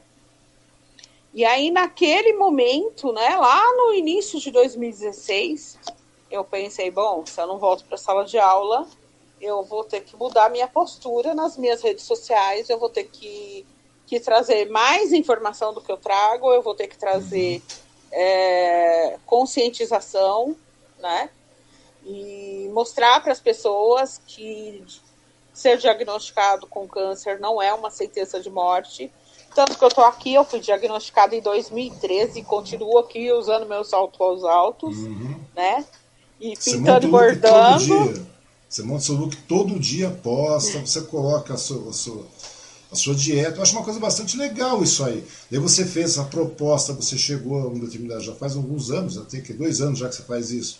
Todo dia você fala. Todo terceiro ano. Terceiro sim, ano. Do, Terceiro ano da foto todo dia, todo né? Uma foto dia. sorrindo por dia. Às vezes eu sei que o negócio tá feio aí, né? Que você já foi. Ai, mas é, mês passado. É. Mês passado foi bem complicado, Daí né? Você Porque vai... perdi amigos muito queridos. Sim, não, e tem mais, tem os problemas familiares, tem os problemas é, que são correlativos à doença, né, o tratamento, que é um, é um baque atrás do outro, depois tem os problemas familiares, né? Inclusive nessa, no período passado, seu pai também veio a falecer, não foi verdade? Eu, de câncer de também. De câncer sim. também, que foi um processo. Eu acompanhei isso, eu vi, muita gente viu, né? Querendo ou não, mais que você fale que não, você é uma, uma pessoa bastante conhecida se a pessoa não conhece ao vivo, conhece pelas redes. Não é verdade? Uhum. E não é só, a gente não está falando só regionalmente, não, não está falando só da região, tá falando, nós estamos falando do Brasil inteiro, né? E até fora do Brasil. E daí. Então, tem, tem, até fora do Brasil. Porque foi reportagens e tudo. Você vê o nível que a coisa foi tomando. Daí a partir do que você falou, pô, agora estou aí, não posso mais voltar para a sala de aula eu acho que você gostaria até de colocar mais informação, porque você já colocava muita informação. Acho que você não colocava, colocava tanta informação porque você, não, você ainda tinha tempo, você tinha que trabalhar, você tinha que não sei o que e tal. Mas a partir do momento que você não volta mais para a sala de aula, Sandra, opa, então, quer dizer, opa, por um certo lado é ruim, mas por um certo lado é legal também que eu posso colocar mais conteúdo, aquilo que eu gostaria de colocar. Me deu essa impressão, não sei se estou errado. Colocar mais foi, conteúdo, foi informar mais, isso. buscar mais informação, conversar com mais médicos, que você no final, não só, você acaba pegando experiências de uma, de outra pessoa, etc, tudo mais, você faz um pulso, você abre, você fica aberto ao debate, né? E o legal é isso, né? O debate sólido, porque você pega, eu vejo que você postava algumas vezes o seu dia, devia uma fulana qualquer, um fulano qualquer, ah, Sandra, toma suco de limão com jucutinga, com não sei o que, com não sei o que, tá, tá, tá. E são, são coisas que elas haviam, essa, essa desinformação era constante. Eu vi que você ficava né, dias da vida rebatendo tudo aquilo ali de maneira racional, né? Chega é claro que não dá, não dá pra você ficar batendo pau. Gente, é, é, é, mas é, né? Porque assim, se um suco. De, ah, teve uma, uma ex-cunhada minha que toda vez que eu postava alguma coisa que estava em tratamento, toma suco de cenoura com limão. Toda vez, toda vez ela colocava. E aí, é, gente, se alguma coisa curasse câncer, sabe? Se alguma dessas coisas, aranto, none, graviola, sabe? Essas coisas. Se alguma coisa dessa curasse câncer, não tinha tanta gente na oncologia e não tinha tantos casos novos todo santo ano. Uhum. Né? É, a gente precisa ser coerente, não precisa ser, nem ser inteligente, uhum. precisa você... ser coerente. Pois é, mas assim, essa desinformação é bastante grande, a gente acompanha nas redes aí, né? Muita gente dando amém para isso, amém para aquilo, e é o tipo da coisa que, querendo ou não, é, ah, mas isso é praticamente inofensivo. Ah, onde já se viu aranto com não é, limão não. e não sei o que, com cenoura, com, com suquinho. Eu perdi uma amiga que tomava é, none, que tomava umas coisas, sabe? Uhum. Ela tomava todo dia. E aí descobriu uma meta, é, é além de uma meta óssea na perna, descobriu que ela estava com alguns tumores no fígado, sabe? Quando eu estava internada, aquela internação grande que eu fiquei, quando uhum. eu fiz a mastectomia, né, que tive a infecção e tudo, estávamos as duas internadas. E aí eu falei para ela, Adri, tô saindo do hospital, sai logo daí, né, pra gente bater papo, pra gente... E ela, amiga, o médico vai me dar uma quimioterapia antes de eu sair daqui. Então, assim, eu passei Natal, quase passei Ano Novo no hospital. Ela passou o Ano Novo porque o médico ia dar uma quimioterapia antes de liberar. Uhum. E aí ele decidiu fazer essa quimioterapia à noite. Eu não lembro se era dia 2 ou 3 de janeiro. E fez e, e teve um grau de, de intoxicação no fígado dela que no dia seguinte, antes da hora do almoço, a Adri foi embora né? Por quê? Porque o organismo estava já intoxicado daqueles, daquelas substâncias. Uhum. E aí, quando bateu a quimioterapia, tchau. A gente perdeu a Adri. É uma coisa bastante Sabe? complicada, ou seja, a desinformação estraga a vida de muitas pessoas, né? As pessoas protelam demais o tratamento que de forma eficaz. É, tudo bem. As pessoas precisam, sabe, ter muita responsabilidade quando, eu sei que quando um parente é diagnosticado com câncer, as pessoas ficam desesperadas. é, fica todo mundo buscando aí o óleo de semente de uva, a, o suco da graviola, fica buscando as coisas. Só que elas precisam entender que é natural, mas tudo, tudo tem o lado de remédio e o lado de veneno. E ainda tem a questão da interação das substâncias. Uhum. Tem muita coisa que a gente, quando está fazendo quimioterapia, não pode tomar. Né? Chá verde, gengibre, tem coisa que se você está fazendo quimioterapia, você não pode consumir. Sabe? Tem, tem chás, por mais inofensivo que eles sejam, que eles ensinam o seu fígado a jogar a quimioterapia fora. Aí você foi lá, tomou um, uma quimioterapia ferrada, está passando por todos aqueles sintomas, todas aquelas reações, e toma um chá que vai fazer né, você passar por isso em vão. Sabe? Então, assim, é, eu sei que você deve ter acompanhado a minha amizade com o Léo Rosa. É, ele era, né? Ele foi aí para para terapia Gerson e uhum. teve até gente que ficou com medo, né, da minha amizade com ele, para ele incentivar as pessoas a largarem o tratamento, né? É, mas é assim, tem que ter muito cuidado, tem que ter muito cuidado. Por mais que você ame, por mais que você queira o bem, se você decidiu pela alopatia, pelo tratamento com quimioterapia, com tudo, é, crie uma relação de confiança com o seu médico, conversa, tire todas as suas dúvidas e, e não faz mais nada, faz aquilo, faz o que o seu médico mandar. Quer tomar um chá de camomila? Pergunta para o seu médico. Não tem problema perguntar para o médico toda hora. Uhum. Ele está lá para tirar dúvida. Ele está lá para te cuidar. E as pessoas precisam entender, Wang, que a saúde delas é responsabilidade delas. Não é responsabilidade do oncologista. É, você não pode delegar para o oncologista isso aí. Por exemplo, tem a doutora Samira. A doutora Samira fala, oh, Sandra, faça isso, isso, isso, isso. Porque a mulher, porra, querendo ou não, a mulher, por mais é, é, é, interessados que sejamos, nós nunca vamos chegar no patamar que, da vivência, do dia a dia, porque a gente convive com o nosso problema. Você convive com o seu Sim. câncer, mas ela convive com o câncer de todo mundo. Sim. A grande verdade é essa, né? Ela convive com o câncer de todo mundo. Você convive com o seu, ela não. Ela, né, apesar de não ter câncer, ela convive com o câncer de todas as pessoas. Então, ou seja, chegou uma determinada vez, tem um rapaz aqui em Suzano, tinha, né? Ele veio a falecer de Covid, né? Uma pessoa bastante conhecida, eu comentei isso com você, não vou nem citar o nome, mas era um cara bastante conhecido aqui em Suzano. Eu estava lá no Davó um determinado dia, fazendo compras, estava eu mesmo na época fazendo compras lá. E daí apareceu fulano, ele apareceu com um saco, ele era conhecido em comum, né, amigo comum. Ele apareceu com um saco gigante, tipo uns, tinha uns 20 quilos de tomate. Lá, né, a gente começando a falar tal, a respeito disso. Eu falei, ô fulano, por que, que você está com tanto tomate? Ele falou, não, porque isso aí vai resolver um problema de câncer na próstata. Eu falei, por quê? Não, tomate previne, resolve o problema do câncer na próstata.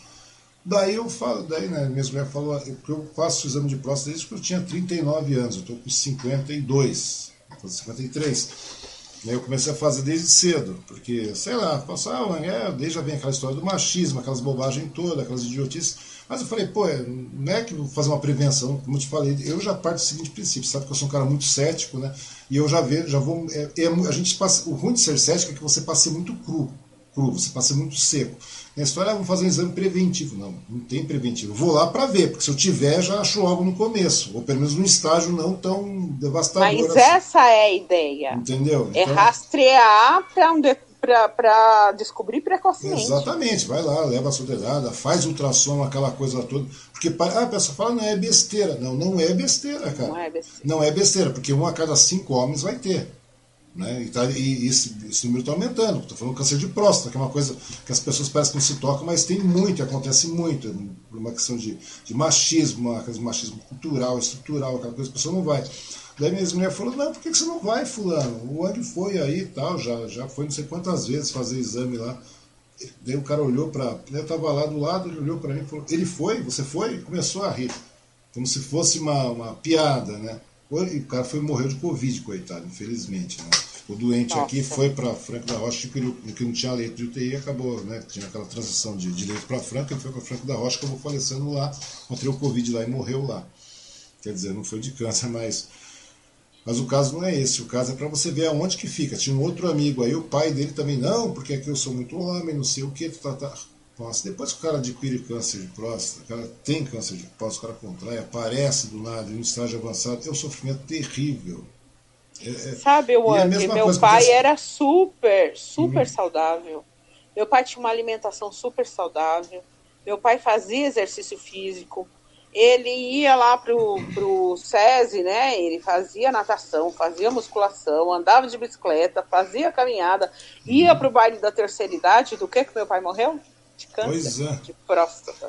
Pois é, não tem como você é, é, verificar isso. Não tem como você falar, não, eu estou fazendo isso, estou tomando isso, estou fazendo aquilo, estou me prevenindo. Não tem prevenção, tem que fazer exame constante. Vai lá uma vez ano, ano e meio, ano, todo ano, a cada seis você meses, dependendo pode, do caso. O que você pode, a prevenção é no sentido de cuidar do seu organismo, dando o melhor para ele, que não é abrir embalagem, é descascar, né?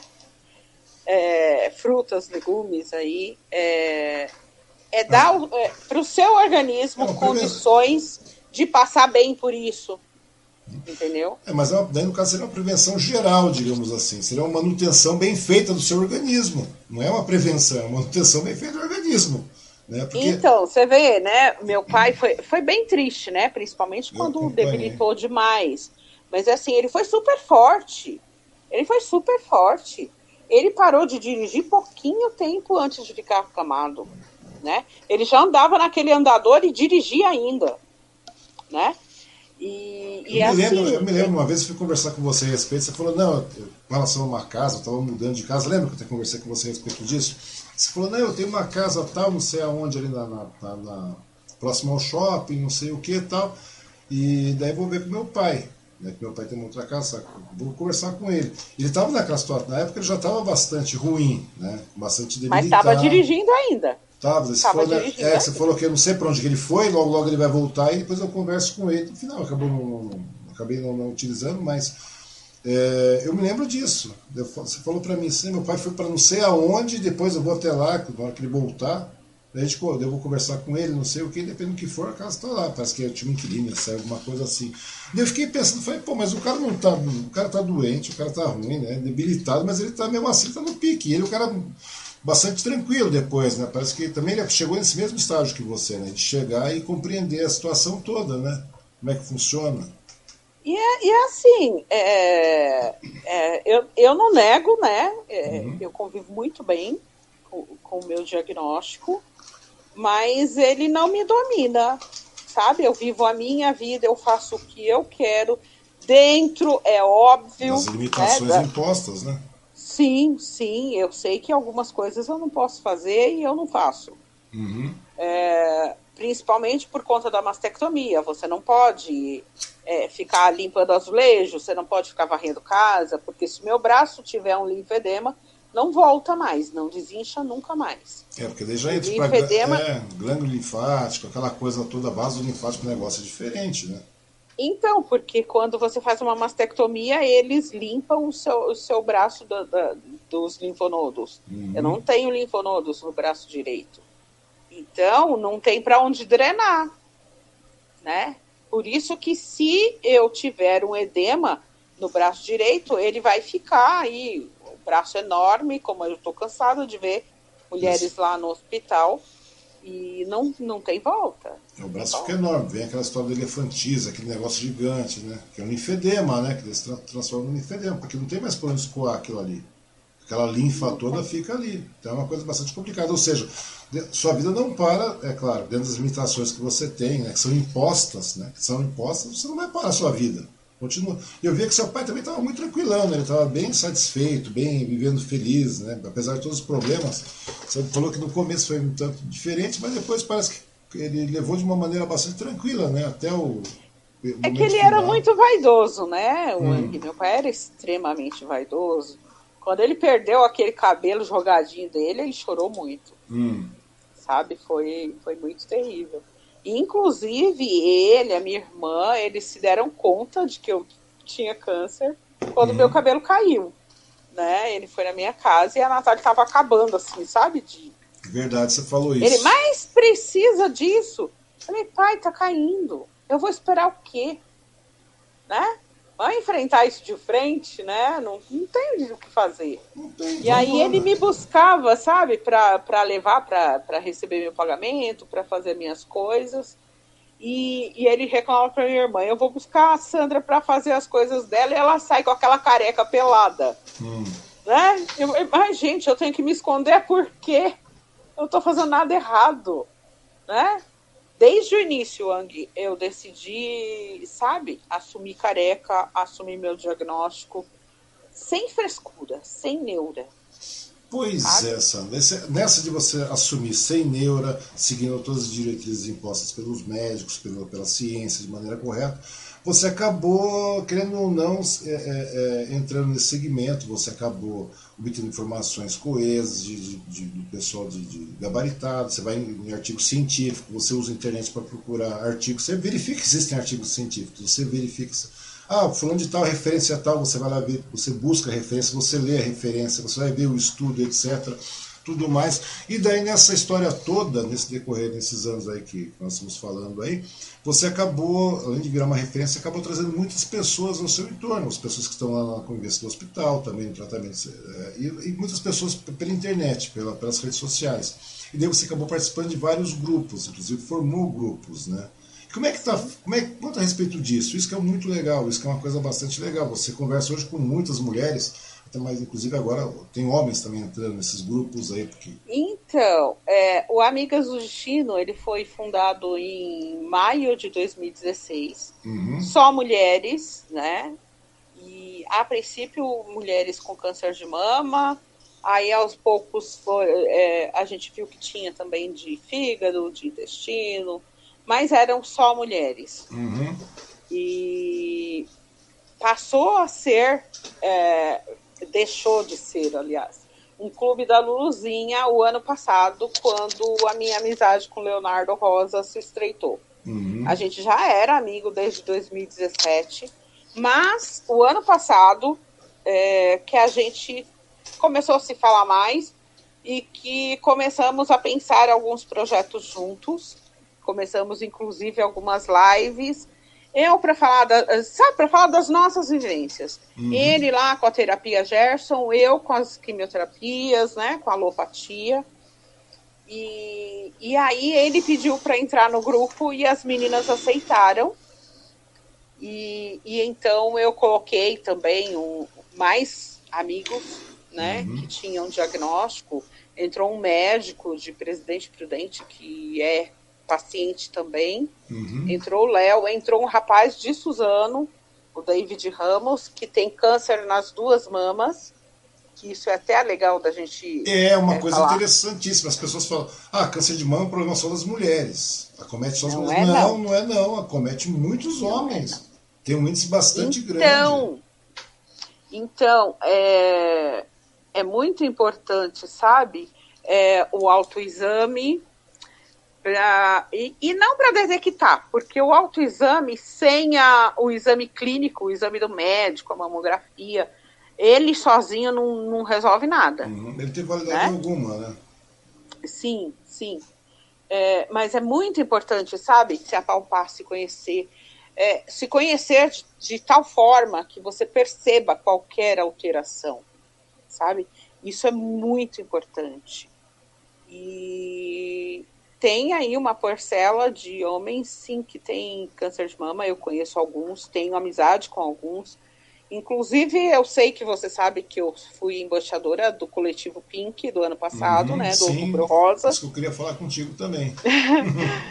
então, e aí virei uma escultura que conta a minha história. E fomos vários embaixadores aí pelo Brasil afora. E no meio das embaixadoras tem o Paracelso, que é um, um paciente lá do Pérola, uhum. que teve câncer de mama também. Pois é. Eu, ou seja, se você verificar bem isso aí, Sandra, nada, isso é nada mais é do que um reflexo daquilo que a gente começou a conversar né, no início da nossa conversa, aí, um pouco antes de a voz voltar aí, né, que ela deu uma sumidinha. é, é, é um reflexo da nossa vida que nós vivemos hoje, né? Esse tipo de vida, essa vida tribulada, essa vida corrida, essa vida industrializada, essa vida e muitas coisas que aquele tipo, é claro, uma mulher não vai ter câncer de próstata porque não tem próstata, mas o homem vai ter câncer de mama porque tem mama. Porque tem mama e tem glândula Entendeu? mamária e tudo. Tem glândula mamária Sim. e tudo. Então a grande verdade uhum. é essa, ou seja, o câncer se tornou uma doença, né, no caso, enfermidade do, que não tem como você é, é, questionar, se tornou inquestionável, ou seja, aquilo que você havia falado, que a doutora Samira falou. Ah, tem as pessoas que não têm, as pessoas que não têm ainda algum tipo de câncer, né? Porque é, grande... é.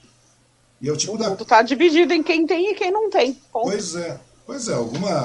Não, não sabe se qual o grau da, da, da, da como é que chama? Eu te falei esses dias atrás que eu fui fazer exame. Acho que eu não falei, né?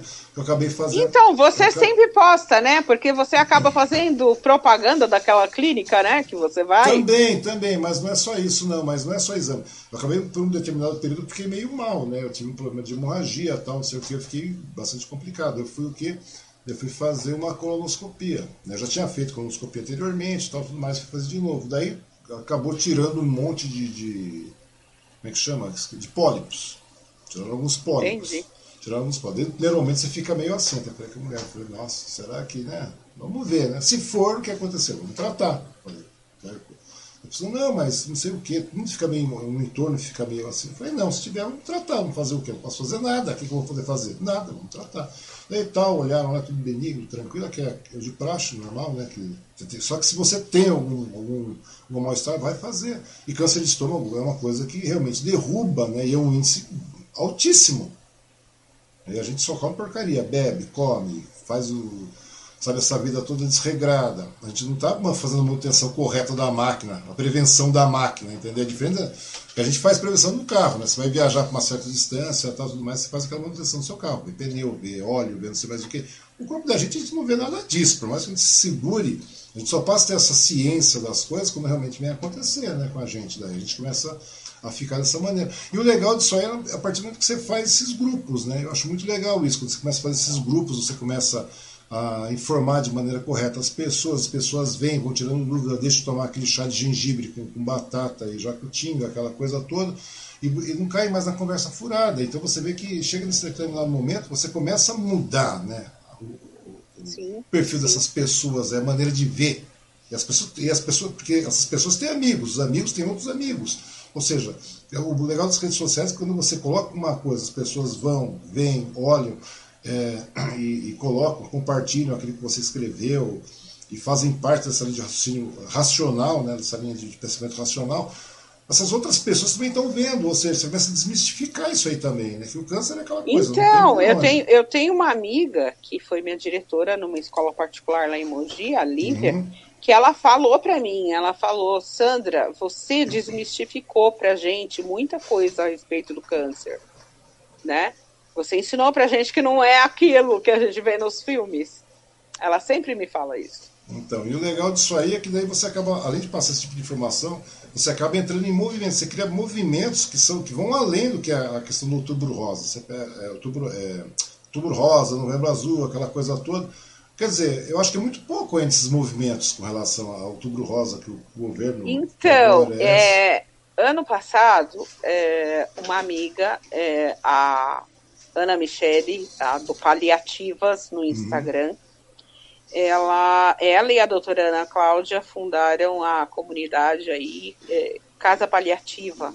Uhum. Na Casa Paliativa só são aceitos pacientes metastáticos, sabe? Ou seja, um tratamento paliativo Por... mesmo. Isso, isso. É, porque é, tem aí, é, a turma acha que só é vencedor quem, quem teve câncer e se curou. Foi lá, fez quimio, fez rádio, fez tudo que tinha que fazer e está livre do câncer. E as coisas, a gente está aqui para provar que não é bem assim, né? O câncer pode voltar e voltar e voltar, e tem gente aí que está no terceiro, no quarto. No... Eu, eu perdi uma amiga logo depois do meu pai no oitavo diagnóstico, né? E, e é assim, é, e aí a Casa Paliativa lançou o Outubro Vivo, sabe? Que é muito além do rosa, muito além do pink, Porque assim, a gente está aqui com vários diagnósticos de câncer, mas está bem, está vivendo, tem uma qualidade de vida boa, uhum. né? Independente de, de curar, sabe? As, é. as, pessoas ficam aí buscando cura e esquecem de perceber que a cura chega todos os dias, sabe? A cura chega todos os dias quando você entende que você sabe é finito, que você vai morrer de qualquer jeito. Uhum. É, seria vencedor se você nunca morresse, Sandra, mas aí que tá o detalhe, né, verdade? Mas até quem morre de câncer. Pois é, mas quem não, disse que, é, que, que foi não, perdedor, mas é, o câncer é, morreu é, junto com é, ele. A pessoa pensa da seguinte maneira, é uma coisa, é isso que eu queria falar com você, chega a ser irônico, a pessoa, a pessoa venceu o câncer, ele é um vencedor. Meu, o vencedor é quem está convivendo com isso todo dia, acorda de manhã e vamos embora, vamos para cima. Mesmo com o câncer. Porque morrer, você vai morrer. Eu vou morrer, todo mundo vai morrer. Então, aquela coisa. Todo quando... mundo, de, né? É, então, que seja vence? de uma coisa ou de outra. Pois é, aquilo que você falou. Ah, na hora que eu morrer, o câncer morre junto também. Então, quer dizer, não tem vencedor. Então, não tem vencedor, não tem perdedor. Pois é, a grande lógica é essa. As pessoas têm que começar a entender isso. O que você não pode fazer é perder realmente a, a a sua experiência de desistir, viver. né? De é desistir, de pode. viver. De viver. A grande verdade é essa. Você continuar viva. Não é viva para provar que você vai alcançar. Não, mas viver a sua vida como tem que ser vivida. Isso te torna uma isso torna, isso torna a pessoa vencedora. Eu não consigo ver de outra maneira. Essa pessoa, ah, tudo bem, vamos lá tratar. Se não tiver jeito, vamos tratar. Porque morrer eu vou. A gente está tratando, pode tratar o que for, o que for, o que for. Não, por exemplo, esse mesmo processo que quantas pessoas hoje está falando, a gente está vivendo um momento de pandemia, você não está saindo de casa, né? Eu saio só para o hospital. Pois é, você está se preservando, que é lógico, até porque aí é uma questão de respeito para você, mas questão de respeito para os outros. Porque você pode não ter, eu já tive, não sei o que, tá, mas sua roupa não tem, sua roupa pode estar com vírus, etc. Você vai lá, cumprimenta meio mundo, pronto, já fudeu a vida do cara. O cara vai lá pegar, vai, de repente o cara desenvolve quadro grave e morre. Ou seja. E mesmo assim, a gente fez muita coisa, mesmo quietinha dentro de casa, sabe? Pois é inúmeras lives, até os congressos foram online, a gente não deixou de ir em congresso, uhum. não deixou de ir em nada. E você sabe que depois que eu perdi meu pai, aquele ano eu não fiz nada do meu projeto, uhum. porque eu não tinha cabeça para isso. Eu estava com a reforma, eu estava com um monte de coisa acontecendo, resolvendo. E aí, naquele ano, eu comecei a ir em fóruns e em congressos de câncer, sabe? Fui, fui buscar mais informação, fui esparecer minha cabeça, fui palestrar lá na Universidade Souza Marques, no Rio de Janeiro, lá no Estela Mares, em Guarulhos, sabe, em uma outra universidade lá de Guarulhos. Então, assim, agora a gente está em pandemia, mas quando as coisas estão em ordem, chegou outubro, eu não tenho agenda. Eu não tenho agenda porque eu estou enfiada em um monte de evento, em um monte de palestra, em um monte de coisa sabe? Uhum. Aprendendo, vivendo. É, vai vivendo, vai aprendendo, vai partilhando informação, né? Você vai abrir um debate. É muito legal isso aí. Você vai conhecendo novas pessoas, você vai. É, a sua vida não para. A grande lógica é essa. Isso que é muito legal das coisas. E eu acho muito estranho, né, quando você começa a ver as pessoas hoje, né, é, é aquilo que eu falei, né? É incrível, né? As, e eu imagino como é que deve ser hoje. A gente, tá, você falou, ah, hoje eu nem estou entrando muito em Facebook, entro mais. Realmente você sumiu muito de Facebook, essas coisas aí. E daí você hoje estou mais Instagram, posto, escrevo tal, já tenho um público diferenciado e realmente é um público diferenciado. Mas daí você vê, eu fico vendo, né, como é que deve ser para você que convive com câncer, né, que está convivendo com câncer todo dia, você está se formando, etc., está aprendendo. Todo dia é um aprendizado diferente, né, Sandra? Daí você vê tanta besteira com relação a. Você já viu tanta besteira com relação ao câncer? Ah, faça isso, faça aquilo, isso é o certo, isso é errado. De, de repente a gente quer ah, a quimioterapia mata mais. É, coitado, vamos pegar que nem o Marcelo Rezende, lembra? apresentador. Chegar, não, decidi parar uma opção pessoal, vou para uma, uma, terapia holística, vou para mais o quê? Tudo bem, cara. Sabe que o negócio não é bem por aí. Que uma coisa é você ter fé, etc, etc, etc. Outra coisa são fatos. Né? São fatos que são coisas que tu tem que você combater. Não é verdade? A, gente, a gente respeita, sabe? Porque assim é a sua vida, cara. É, você vai sua... fazer o que você quiser da pois sua vida. É, exatamente, é né? a sua vida. Tem livre-arbítrio. Pois o é. que eu acho errado é assim, pessoas públicas irem, sabe, nas, nas suas redes sociais, nas mídias, e, e dizer, ai, ah, não vou fazer, porque assim, quando o Marcelo Rezende fez, teve um bando de pacientes teve, que quis teve, fazer a mesma isso, coisa. Isso que eu ia falar para ti, a mesma coisa. O resultado, o cara faleceu, não teve jeito, não tem jeito. Quando você chega num determinado estado, é, não tem por onde. Então você vê que tem muita negativa, né? Eu fico, olha, fico imaginando esse momento de pandemia, que a nossa vida já é complicada por si só, com ou sem câncer. A grande verdade é essa, né? A nossa vida é aquela correria sofrida, tal, não sei mais o que lá. Até porque a gente vive num país totalmente zoado, totalmente subdesenvolvido, totalmente é, subestruturado, né? Nem, nem, nem estruturado é. E daí acontece? Daí você vê um monte de besteira, essas fake news, essas idiotices já existiam na sua época, que estava lá baqueada logo no primeiro momento com o câncer, e de repente vai indo, você vai vendo e vai vendo as coisas acontecendo, você vai perdendo pessoas, você vai vendo isso acontecer. E ainda você já via que existiam essas fake news. Agora a gente voltou novamente, né? A gente voltou esse mesmo patamar, só que agora com a Covid, né? Então você fica imaginando. E você sabe que nos, nos, nos congressos de câncer é, a gente escolhe, né, os painéis que você quer assistir. Uhum. Tá lá acontecendo um monte de coisa concomitante. E teve um painel que eu quis assistir do, de um pesquisador, uhum. sabe? Que falou, inclusive, de fake news. E, e ele chorou falando, ele, puxa vida, a gente luta tanto para colocar informação de qualidade, a gente estuda, tem os congressos, tem as coisas. E quando você digita câncer no Google, Pois Vem um é. monte de receita milagrosa, ao invés de vir o nosso estudo. Pois é, é isso que eu ia comentar contigo. Digita lá câncer, tratamento para câncer, aparece um monte de coisa. Né? A cura do câncer. E, e ao invés de aparecer os artigos, de aparecer é, tudo que está sendo feito, sabe? Tudo que tem de novo, a gente tem muito progresso, sabe? Na área uhum. oncológica a gente tem aí a quimioterapia oral, a gente tem tratamento personalizado, a gente tem medicina de precisão, terapia-alvo, sabe? São coisas muito novas que estão surtindo muito efeito, que elevaram o diagnóstico de câncer metastático ao patamar de doença crônica, então você não vê mais um paciente metastático morrendo do nada, uhum. né? Antes era sim uma, doen uma coisa que você falava, nossa, vai morrer. Houve metástase, né? vai, vai morrer. Hoje não, você tem os paliativos, né? São os paliativos. Na, na primeira, na primeira vez que eu fui no Rio palestrar lá na Souza Marques, eu conheci uma professora de, de rádio, sabe, de, de radioterapia, de radiologia. Uhum. Ela tem 70 anos, ela teve câncer de mama com 26. Pois é sabe? Então as pessoas precisam parar de rotular, parar de acreditar em tudo que vê. Vai atrás de quem, sabe, posta coisas idôneas. Não precisa ser a Sandra, tem um monte. Tem a Anami, tem a Jussara, sabe? Tem um monte de meninas aí, pacientes de câncer, uhum. com vários anos como eu, até mais antigas do que eu de diagnóstico que tem canal no YouTube, que tem Instagram, que tem um monte de informação boa, sabe? E é assim, não precisa ficar indo atrás de porcaria, atrás de quem não sabe o que está falando, não precisa. Uhum. É, porque essa besteiragem de fake news sempre existiu, né? Desde a época do jornal impresso, aquela coisa, já, já existia isso aí.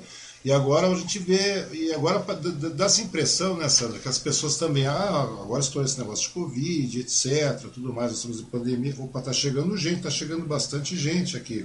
Dá licença um pouquinho, Sandra, que eu tenho que tirar o óculos. Velho é uma tristeza, né, Sandra? O Celso já foi, a Alicia Ayazaka, linda amiga, inspiração, a Carmelina Amadei. Ah, a Carmelina, linda. A o Rosenil Barros Órfão. É, olá, boa noite, Sandra. Boa noite, Wang. Parabéns pelo debate e pelas informações. Salve, professora Sandra. A Mônica Vigans, que está assistindo. A Maria Farcas também está assistindo. A Cida Alves também está assistindo, nossa amiga aqui. A Cida. Cuidado, Cida. Se é, cuida. Se cuida agora. O negócio é, como eu falei para ela, por mais que seja complicada a situação, se cuida, vai dar tudo certo. É, vai ficar tudo tranquilo aí, né? Tudo fica tranquilo, é só uma questão sim. de ter tempo. Então, e agora falando para ti aí com relação a esse período. Eu tava, esses dias atrás eu fui ao hospital, até te falei, né? Eu fui lá para Mogi no, no, Luzia, levando a mulher lá para fazer os exames ali. E daí eu, né, você acaba vendo aquele monte de pessoa entubado, aquela coisa toda. E passa mesmo, o negócio existe. A galera acha que não existe, mas existe. As pessoas passam entubadas para lá e para cá. Então, é a negação, né? A negação tá aí, mas é assim. As coisas estão acontecendo e, e as é. pessoas têm que se dar conta disso e se cuidar. Pois é, é. Da é, não, é isso que eu quero te falar. Daí chega um determinado momento que dá um desgosto. Por quê? As pessoas falam, agora não morre mais nada, ninguém mais morre de câncer. Morre, morre muita gente de câncer. Continua morrendo Morre muito. de câncer, morre de infarto, morre, morre de, de, tudo, de, AVC, morre de tá morrendo de tudo. Pois é. Infelizmente, está morrendo mais ainda agora, porque fica com medo de ir no hospital e se contaminar Também. com essa porcaria. Também. Fica com medo de ir no hospital para o seu procedimento Sabe? Teve um monte de menina Sim, que teve que progressão de câncer, que perdeu o tratamento por ter medo de ir. Porque a gente tem um bando de responsável na rua, né? É, que não tá nem aí, nem com a vida dele, nem com a vida do próximo. Só que a gente, eu, Sandra, é, as minhas amigas, né, uhum. é, pacientes, a gente precisa ir para o nosso tratamento independente do que esteja acontecendo. Porque o câncer não espera, Covid vai passar, a gente vai ter um pouco de paciência, isso vai passar. Só que a gente tem que ter consciência de que a nossa vida mudou, sabe? A vida que a gente tinha lá em janeiro de 2020, esquece, sabe? A gente tem que mudar padrão de comportamento, mudar tudo. Essas normas de higiene, elas vieram para ficar mesmo, e, e, eu penso, sabe, Wang, que mesmo o Covid veio para ficar, a gente vai ter que Sim, aprender a conviver com isso. Exatamente, eu costumo falar isso, as pessoas falam, nossa, ah, a vacinação vai vir, graças a Deus a vacinação vai vir, vai resolver, tá vindo, vai resolver. Não vai resolver, cacete, não vai. Eu estava conversando esses dias com o Fábio, conversei ontem com o Marcelo, conversei com N pessoas e falam assim, ah, mas você é um cara, é porque você é um comunista. Não, não é isso, é porque é uma questão de lógica, de racionalidade, rapaz. É o que a gente falou. Se tivesse prestado atenção nas aulas de ciências de biologia, saberia que, que sabe falar com coesão e coerência das pois coisas. É, você não precisa ser um expert, mas você precisa ser um cara de bom, um bom senso, uma pessoa de bom senso, saber que, é, por exemplo, hoje eu estava lá, né, fui levar para fazer o exame, daí vai ter que fazer uma pequena cirurgia. Ah, como é que está a cirurgia? Ah, tá tudo parado, porque inclusive cirurgias é, é, né, as eletivas, de, né? Estão todas paradas. As cirurgias estão todas paradas. Algumas cirurgias aí com relação a câncer também, alguns procedimentos oncológicos também estão parados. Se não, se não for cirurgia de emergência, não está sendo Não está sendo feita. Ou seja, daí conversamos lá, tá, tem uma mesa de quantas cirurgias? 400 paradas. Você imagina, lá em Mogi, conversei com o pessoal lá duas semanas atrás, nós temos 400 é, é, cirurgias paradas. Então, você imagina o volume ali dentre elas muitas da, da, área oncológica, que não é o caso do desesperador, tal, que etc, a progressão não é tão... Então, você sabe que eu fiz uma live na, naquele dia, uhum. né, no World Transformation Day, eu fiz uma live com o Dr. Baeta, uhum. e ele falou, quem está diagnosticado com câncer está sendo tratado. Se não, não entrou aí na neura do medo, não deixou de ir, está sendo tratado. Mas os novos diagnósticos foram muito prejudicados. Sim. Muito prejudicados. Tem muita gente que precisava ter ido fazer exame, que precisava ter ido buscar resultado, não que foram. não foi por medo e o câncer está lá avançando. Pois é, não só o câncer. Então, mas... quando passar isso, sabe? Quando passar essa situação, pandemia e tudo, vai alastrar um monte de coisa se não tiver aí um monte de morte por conta de, de diagnóstico de câncer que não foi tratado, que não foi cuidado. Pois é, a gente está falando Sabe? só de, Porque é... perdeu, perdeu o time da coisa. Uhum. É, a gente está falando só do câncer, né? Tem outras doenças também de, de padrão de diabetes, de não sei mais o que, que são doenças extremamente agressivas e também mais silenciosas ainda, aquela coisa toda. Ah, mas tá tudo bem, tudo bem. Não está bem, rapaz. Muita, daqui a pouco você está vendo pessoas infartando, pessoas. E agora sendo esse agravante que é o Covid, né? Que acaba então, um rapaz que eu te falei, em três dias o cara foi internado, teve embolia, teve trombose, né? Que querendo ou não, não tem simetria, a simetria está baixa. É uma evolução, né? Uma evolução, evolução muito rápida. daí no, dia, no terceiro dia procurar o tempo para o cara não tem, a grande verdade é essa. É incrível, né? Você está olhando hoje quase uh, o cenário de eu estava vendo ontem, acho que na Globo News, na Band News, na CNN. Ah, estamos com 88% das UTIs lotadas, etc. Não sei o. Vamos flexibilizar essa porra. Vamos abrir tudo. Daí começou. Tanto tá abrindo. Daqui a pouco tá tudo cheio de novo. Pois é, e agora você ainda pega, vence lá das, das mentiras, nós estamos vivenciando. Você que já tá, você, pô, você está há anos com câncer, está convivendo com câncer faz tempo, você já viu tanta fake news, tanta mentira, e agora nesse período dramático que nós estamos vivendo aqui, que tudo bem, ah, mas o câncer, tudo bem, o câncer é, é problemático, é, é, dá, dá é, é, traumatizante, dá um monte de, de, de, desventuras aí, tá perfeito, mas não para a economia, não para um monte de outras coisas, não para inclusive o câncer, né, os tratamentos de câncer e demais tratamentos. Ou seja, o Covid, devido à questão de, da sua disseminação ser muito grande, nós não temos outro caminho. Ou seja, agora você, é, a não ser realmente imunizar até o momento, começar a imunizar, dar um, fazer com que as pessoas parem. Eu estava conversando esses dias, daí tá cheio de placa né, por aí pela cidade. Lockdown não. Você viu, né? Você trabalhar. viu, né? Araraquara. Araraquara fez lockdown direitinho. Pois é. Por pouquíssimo tempo e abaixou muito. Não teve óbito. De contaminação. Não, não, teve óbito, não teve óbito. Quantos óbitos por dia tinha lá em Araraquara? Nenhum. Daí o nosso presidente, não, vamos falar da cloroquina, trocação, vamos para Chapecó. Corre 14 por dia. Tinham 14 morrendo. Então, porque está todo mundo fazendo o certo. Não, mas lá em Chapecó, por exemplo, onde foi. É, é, é, como é que chama? É, eles fizeram um levante em prol do tratamento precoce. Continua, está todo mundo lotado, o UTI está cheia, está tudo lotado, tem gente morrendo todo dia. Ou seja, na realidade, nós nunca paramos esse Brasil. Nós chegamos a parar alguma vez o Brasil para realmente falar, vamos tratar de maneira séria. Nós nunca fizemos isso. Olha, quem está parado direitinho, quem está fazendo lockdown direitinho é paciente de câncer. É, a gente está é. quietinha, a gente está quietinha e a gente vai no hospital para o nosso tratamento e volta para casa bonitinha. Eu estou fazendo a minha compra do hortifruti pelo, pelo celular, eles me entregam aqui na porta. Uhum. Eu estou fazendo o meu mercado pela internet, aí você passa lá no drive-thru e pega. Higieniza ou você paga tudo. no cartão. Higieniza né? tudo de novo, deixa bonitinho. Porque se você pegar, aquela, é aquilo que você falou, ah, existe comunidade, às vezes você pode estar com câncer, etc, mas adquirir Covid e passar tranquilo também. É uma que vai saber. Teve Ou... um monte de meninas que pegou. Teve então, um monte. Estão vivas, né? não vão para o Covid. Imaginou? Agora você faz o tratamento. É lógico que a gente tem quem pegou e não estava bem com imunidade, não estava bem de alguma forma por conta do tratamento uhum. e foi embora. Infelizmente, eu é. tive meninas Nossa. no meu grupo de câncer que foram embora, no Amigas do Destino. Uhum. Teve, a gente teve meninas no, na casa paliativa também que foram embora. É, mas a gente teve muitas que pegou e tá bem. Sim, sabe? É. Conseguiu passar. O problema é que se você desenvolve um quadro, uh, um quadro tanto quanto mais grave, você acaba indo embora. Não tem jeito. porque Até porque a estrutura aqui do entorno do, da, da, saúde pública é, é complicado. Você não tem como bancar isso aí, não tem como você manter essa estrutura. Ou seja, enquanto a gente vê essas notícias de fake news, negacionismo, e agora a gente vê esse, esse, esse negacionismo nossa, ferrado em cima da Covid, o que vai acontecer? Inclusive o presidente falou um monte de coisa, a ponto de ter que ter uma CPI para fazer isso aí. Chega um absurdo, né?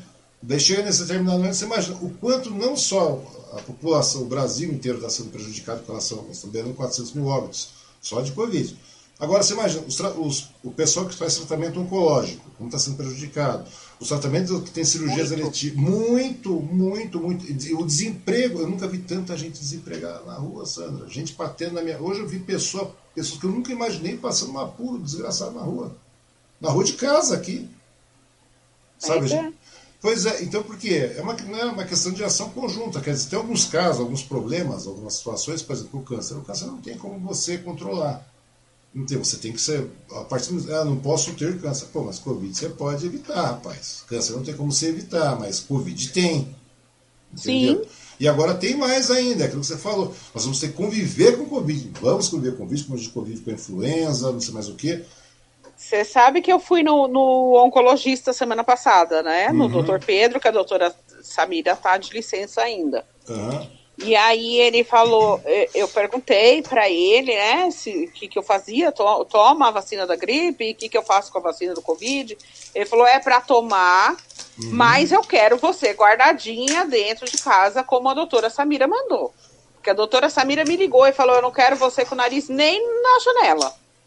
Algumas coisas, sabe? Limpeza de catéter que deu para passar sem ir. Uhum. Eu fiquei sem ir, sabe?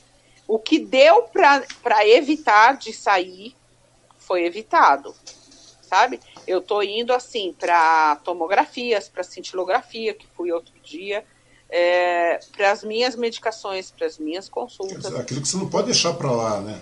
O que não pode deixar para lá. Tô indo, é, tava indo toda semana, agora tô indo a cada 15 dias por conta da, do curativo da mastectomia. Uhum. É, mas é assim, só para o hospital. Ponto.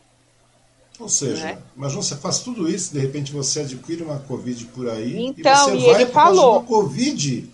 E aí ele olhou para o meu prontuário e falou, ó, oh, fica quietinha, guardadinha em casa, porque tá longe da sua idade ainda, né? E aí eu até brinquei que eu ia tentar tomar como professora, mas não dá, né? Professor em exercício. Uhum. Então, Sandra não tá aí na leva, então tem que esperar lá os 50. É, mas tem que tomar um certo cuidado, independente disso. Mesmo depois disso aí, você ainda continua, porque a gente não conhece nada disso. E o interessante é isso, né, Sandra? Como você falou, nós vamos ter que conviver com isso. Nós vacinamos, vai ter que conviver. Vai ter, vai ter que conviver, é igual a, gripe, a, a, vacina da gripe. Com a gripe a gente tem que conviver, etc. E é assim, é, é cuidar de não, de, de não pegar, sabe? Pois é. E aí, como que você cuida de não pegar? Usando o álcool gel, lavando as mãos. Gente, o álcool é só para quando você não tem possibilidade de lavar as mãos. Pois é. Né? Usando a máscara, trocando a máscara a cada duas horas, é, se alimentando direito, deixando a imunidade em ordem. Porque se por acaso você pegar, o seu organismo tem condições de enfrentar né? De, de, de uma resposta de mais sobreviver. Exatamente. Você vê, a gente está um ano, um ano e tanto já, né? Um ano uhum. e quatro, um ano e dois meses fechado Sim. dentro de casa. Nesse um ano eu eliminei 12 quilos, quietinha dentro de casa, comendo direitinho, sabe? É, sem comer porcaria, sem abrir embalagem, enlatado, nada disso, né? E, e tô, tô aqui com a minha imunidade em ordem, com o meu tratamento em ordem, tudo em ordem, não peguei nenhuma gripe nesse tempo. Uhum.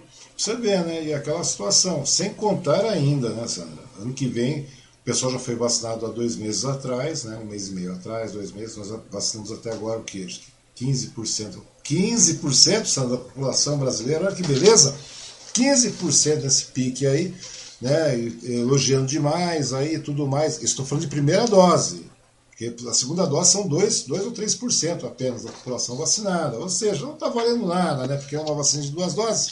Quando, quando é que a gente vai terminar de vacinar esse povo? Em setembro do ano que vem? Em agosto do ano que vem? Não, estou falando 100%, estou falando de 70%. Gente, 80%. Vai, nesse tempo, vai dar tempo desse vírus se mutar aí centenas de vezes. Muito, e muito, e muito. Ou seja, então, e, ou seja, a única maneira de parar é que eu estava falando esses dias, conversei com, o Marcelo ontem, né, o ex-prefeito, você até assistiu, daí tem um monte de placas na cidade. Você já andou de. Quando você sai para se dirigir para o seu tratamento, etc. e tal, que você mesmo vai dirigindo, não é isso? Sim. Você mesmo vai dirigindo, tal de salto. Como é você dirige de salto, hein, Você usa um salto desse tamanho. Cê, ó, sabe? Eu não sei se você lembra que uma vez eu bati o carro atrás de um caminhão, acabei com a frente do palio, do outro falou. palio. Sim, você falou. Liguei pro meu pai, pai, bati o carro. Tá de salto alto! Hum.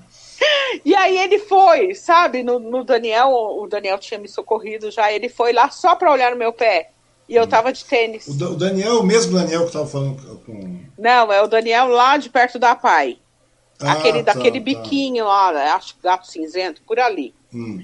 Então, e o meu pai foi onde eu tava, só pra olhar no meu pé, pra ter certeza que eu não tava de salto.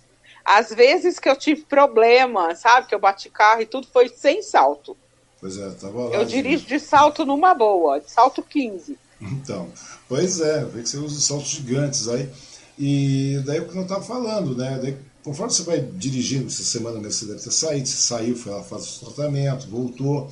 Daí nesse meio tempo você deve ter visto por aí um monte de placa pela cidade, nas redes sociais mesmo, nos perfis, você vê lá, lockdown não, nós precisamos trabalhar, queremos trabalhar.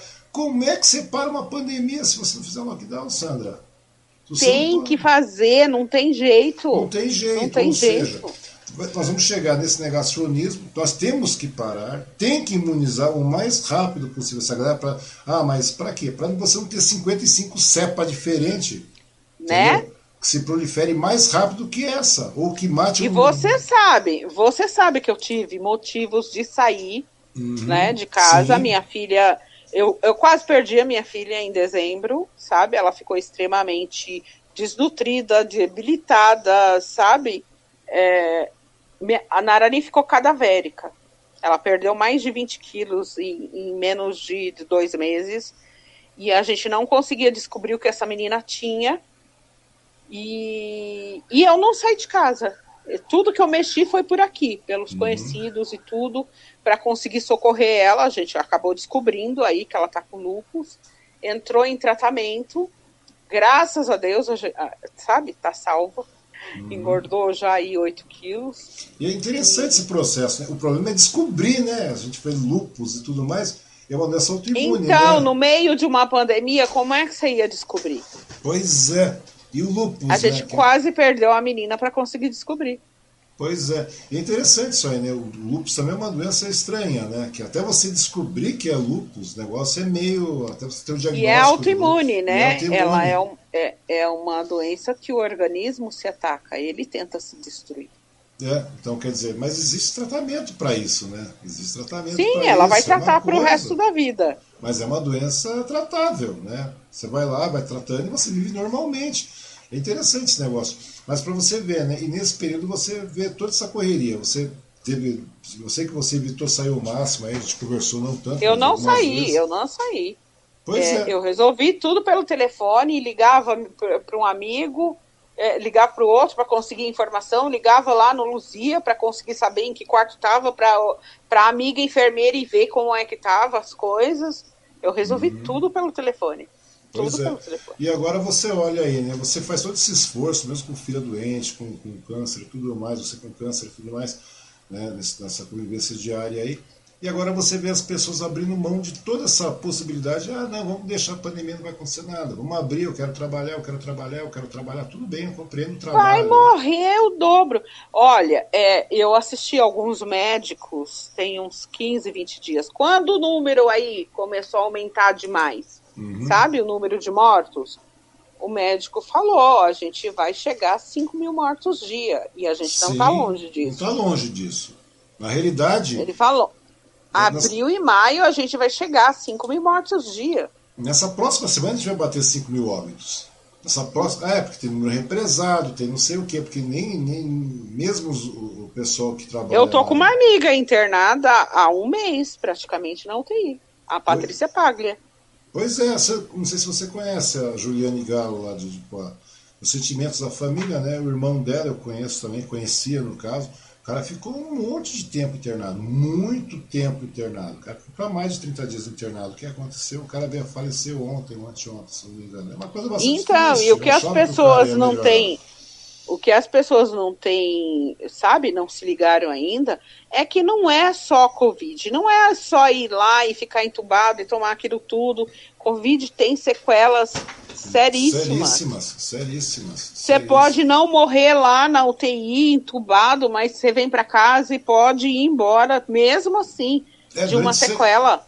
Tem pessoas que morrem seis meses depois. Não precisa de muito. Nosso amigo, que você conhece também. O cara teve. É, é como é que chama? O cara teve Covid em julho do ano passado, não sei o que, final do ano, o cara, pouco antes do final do ano, ele veio para resolver um problema rápido aqui e tal. E o cara praticamente infartou dentro de casa. Quando foi ver lá, consequência do Covid, que ele teve em julho. Ou seja, tem muita, muitas pessoas aí que. E a gente perdeu muita gente, né? Perdeu. Muitos amigos, muitos perdeu amigos. Quando eu fico pensando, nossa muitas pessoas que não precisavam, inclusive o rapaz, né, que a gente estava comentando, aquele senhor que foi aí fazer o serviço no seu, imóvel, que é uhum. conhecido, excelente pessoa, gente boa, brincalhão, falava demais, ria demais. Precisava falecer? Não precisava. Né? Não precisava, era só tomar uma vacina, mas cadê a vacina? Nesse momento de mentira, nesse momento de extremismo, nesse momento de fake news demais. Sabe, é o tipo da coisa. Isso que, é isso que, que, que. Daí o pessoal agora está fazendo essas CPIs de, de, de, pandemia. O Marcelo falou que deveria ser uma CPI de genocídio, porque CPI de pandemia é para descobrir de onde que veio a pandemia, como é que a pandemia chegou no Brasil, etc. Porque o que a gente está vivendo aqui é uma situação de catástrofe. Não é que você está falando. Porque é, é isso que eu quero que as pessoas entendam. Né? Pô, a gente vê, eu vejo você, vejo tantas outras pessoas aí que estão realmente numa situação que seria desesperador e não deixa de ser, porque você está todo dia trabalhando, se você não cuidar, quer dizer, tem os protocolos, tem que cuidar. Então, ou seja, você está todo dia empenhado em, em, viver, viver bem, não é somente viver, você tem que viver. E viver significa você é, seguir toda aquela leva, a, aquele sistema que é imposto do tratamento, você tem que ter. Ele faz, está fazendo parte do seu cotidiano. Então, isso faz Sim. parte do seu empenho em viver fora todos os demais problemas que você tem, as adversidades, é, é, seja a adversidade financeira, seja a adversidade com a família, como você acabou de citar, né, todos esses problemas. Tudo isso aí faz parte.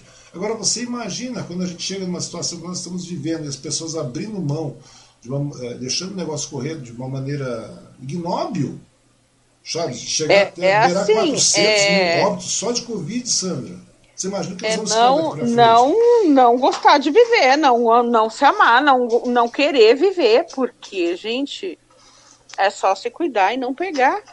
Pois é, tenta cuidar. Agora o que acontece? Você já sabe que tem um problema. Então, pô, se o problema tá. É, é, pô, nós tivemos o quê? 70 milhões, 70 milhões de doses elas foram dispensadas em agosto do ano passado. Para com isso. Nós já teríamos quantos milhões de pessoas vacinadas? Né? Nós teríamos quantos milhões é de pessoas vacinadas? Ou seja, daí. Então, uhum, pois não. Então, é, teve uma, uma médica né, lá da Fiocruz que, que falou aí de, de uns absurdos, né? Era para a gente estar tá com muitas vacinas e ela falou: cadê as vacinas? Não tem vacina. Pois a é. gente trabalhou esse tempo todo e não tem vacina. Só ontem cinco capitais pararam de vacinar porque não tem vacina. Ai, mas essa semana. Essa semana, para minha, minha medicação, eu fui com a Carla. A Carla é, me acompanhou, me levou. E quando a gente passou lá no IMB, lá no, no lugar que estão dando a vacina, tudo fechado. Não tinha vacina. É complicado. Como é que você vai vacinar isso aí quando chegar lá em, em agosto do ano que vem, setembro do ano que vem, agosto, setembro, que vai vacinar os 75, chegar ao número de 75% de imunizados, né, teoricamente falando, já tinha e eu, esse, eu fui ontem. E, e, e, nessa leva, como é que a gente vai vacinar de novo? Porque o pessoal, você sabe quanto tempo demora essa vacina? Vai ter o que? Um ano? Sim. Já, pô, e, e essa, essa galera que foi vacinada agora, como é que vai ser? Não, e eu tenho amiga que tomou as duas doses da vacina e pegou e quase morreu. Pois é, não, vacinada. E tem, e tem um detalhe também, né, Sandra? É, aí que está o detalhe, né? Tem, tem, esse, tem esse assunto também. Porque as vacinas, vamos pegar, a vacina funciona numa média geral. Não sabe disso, existem os casos à parte. Por exemplo. E a gente sabe que tudo é tentativa e erro agora. Ninguém conhece, a medicina não conhece, a ciência não conhece. E assim, e, e aí o povo está dando ouvido para um doido varrido, ao invés de, de apostar em quem pode realmente ir atrás de alguma coisa, né?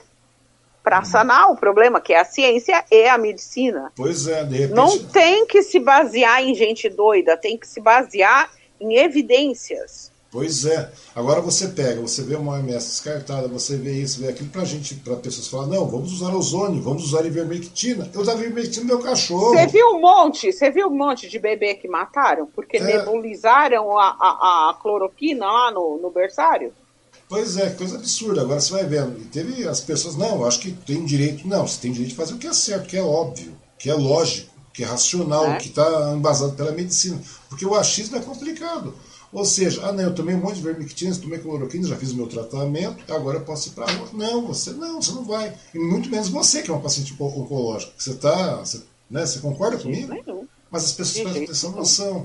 Então eu fico pensando, o quanto esse negacionismo, essas fake news de hoje, estão afetando não só. Porque você já, eu imagino, acho que toda hora que você abre, porque eu vejo de vez em quando você comentando por aí, Daí você olha e você vê aquela fake news, aquela besteira sem tamanho. Eu falei, eu já vi você comentando, eu falei, puta, você já deve ter passado por isso, né? Que toma suco de mamão com, com manga, que o seu câncer vai não sei o quê. E muitas pessoas morrem por isso. Morrem. Morre! Morre, morre. morre. É o que a gente está vendo acontecer hoje, agora, só que numa velocidade incrível. nem, nem embasada pela voz do presidente da República, por mais um bando de, de adoradores, idólatras. É isso que, que, que, que sabe?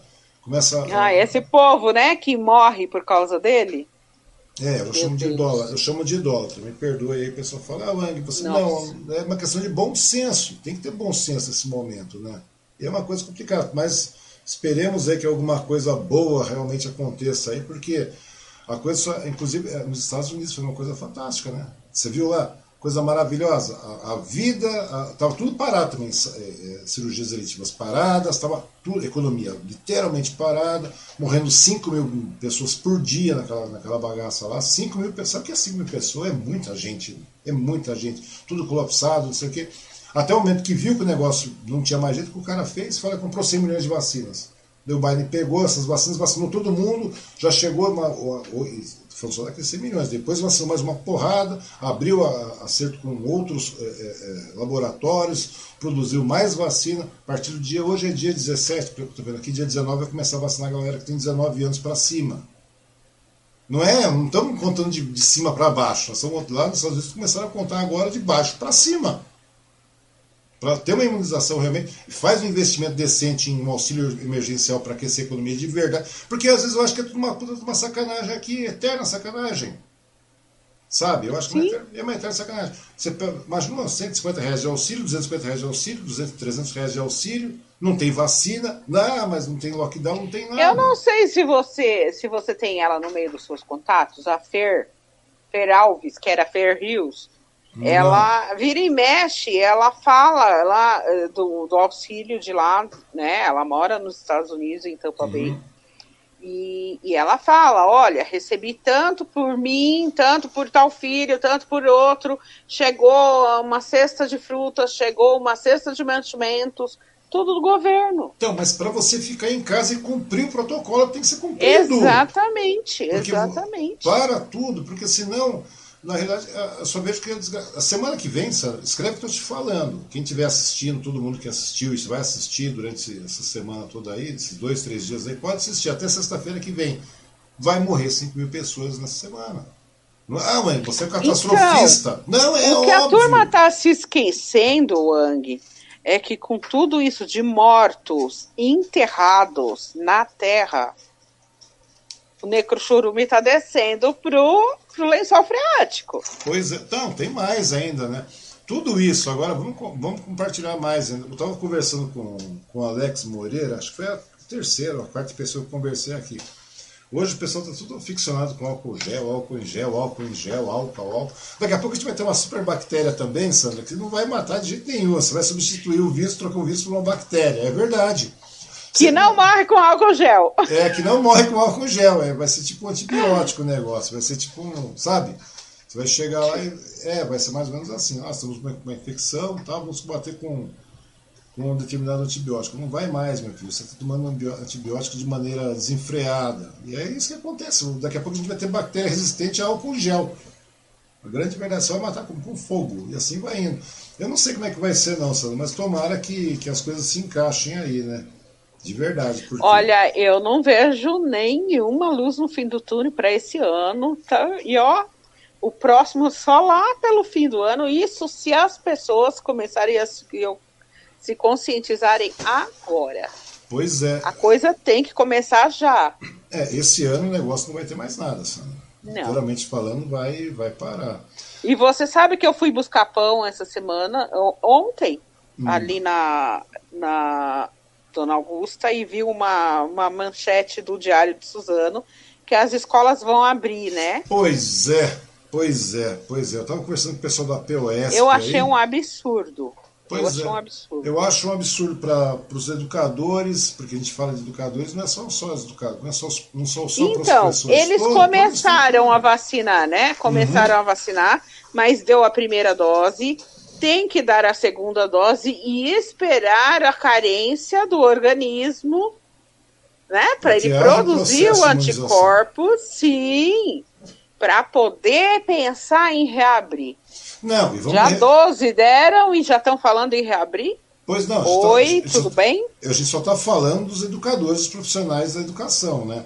Vamos colocar mais aí, mas aí nós temos aquela garotada que vai para lá, nós temos a garotada que vai, que, que, que todo mundo está fudido, quebrado, moram duas, três, quatro, cinco, seis, sete pessoas numa casa, tem idosos, tem pessoas com comunidades, tem um monte de pessoas ali. Nós não temos. As escolas não têm estrutura para recepcionar os alunos, não tem álcool em gel, não tem tapete é, sanitizante não tem, não tem nada, não tem luz ultravioleta, seja que aí for para poder. Não tem nada, meu. Não tem nada. Até aqui no Bazar da Mulher está precisando botar luz, é, é, como é que chama? Ultravioleta lá para. Sabe, aquelas luzes bactericidas, etc e tal. É verdade. E olha que é um bazar. Agora, você imagina como é que você, você faz isso sabe, na escola. Você, você sabe isso. que você está falando do tapete higienizante aí, e eu vi uma, uma menina que vende sapato eh, na, no Instagram uhum. fala, gente, não pisa naquilo porque destrói o saltinho do salto alto. gente, é. meu Deus do céu, você está preocupado com o saltinho do salto alto. Pois é, as pessoas estão preocupadas. No meio de uma isso. pandemia. É, agora você vê. E como é que vai abrir as escolas nesse momento? Não tem vacina suficiente, nós estamos parando. Não tem vacina, não tem vacina para as famílias, para os alunos, para os pais, para os né, as pessoas que estão lá na faixa etária, pai, mãe, avô, tio, tia, não sei mais o que, não tem estrutura para higienizar essa garotada, não tem estrutura para higienizar o básico, não tem álcool em gel, não tem. É criança. Tem, tem, escola. É criança, chega na escola eles querem pular, brincar, se abraçar, rolar com amiguinho. Você acha que isso vai funcionar, mano? Não vai funcionar. As escolas não têm estrutura, tem muita escola que não tem água, tem escola do estado que não tem água. A gente sabe que é isso. Não tem água, não tem banheiro funcionando. Você acha que vai ter sabonete? Tem dia. Quantas vezes a gente precisou dispensar os alunos é, no metade do período porque não tinha água, porque não tinha merenda? Pois sem é. situação de pandemia. Sem situação de sem pandemia. Situação de Você acha que a situação agravada agora. A gente sabe que esse negócio, vamos abrir as escolas, vamos abrir as escolas, nada mais é do que um lobby, né? Funcionando em cima. Deve o governo falar, não, vamos abrir. É, para, meu, para. Não tem lógica nisso. Ou seja, você vê onde que nossa conversa vai, né? A gente está falando, ah, mas o que isso tem a ver com câncer? Tem tudo a ver com tudo, com câncer e com tudo. Gente, cara. tudo que acontece, tudo que está acontecendo aí no último um ano e três meses já, é, afeta diretamente a vida dos pacientes oncológicos. Pois é. Diretamente. Quanto mais infectados, mais dificulta a nossa vida.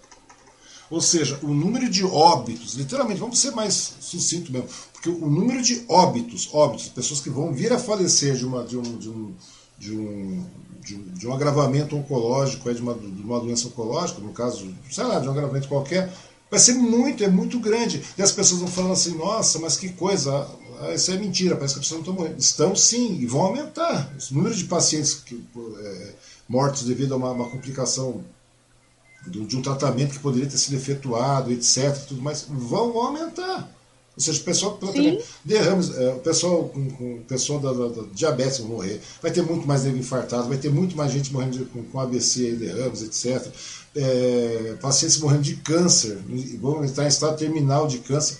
Por, porque tudo isso aí é uma questão, ou seja, ou a máquina volta a funcionar normalmente, ou mais próximo daquilo que era normal, com, com relação a essa questão então, de pandemia. Então, é, é, é, o que a gente estava conversando, né? Da, da, da, mãe do nosso amigo que foi embora hoje. É, ela começou a passar mal tem uns três, quatro dias, levaram só ontem. Por quê? Por medo de levar no hospital.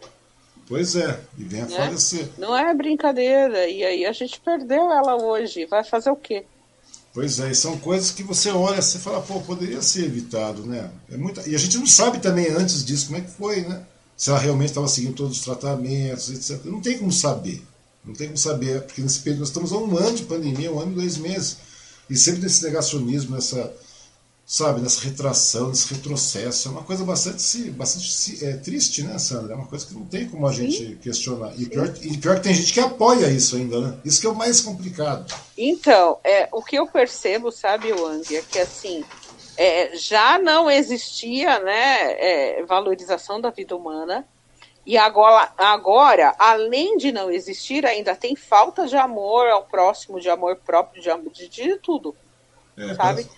É, eu sei que você não acredita em Deus, mas eu vou te dizer uma coisa.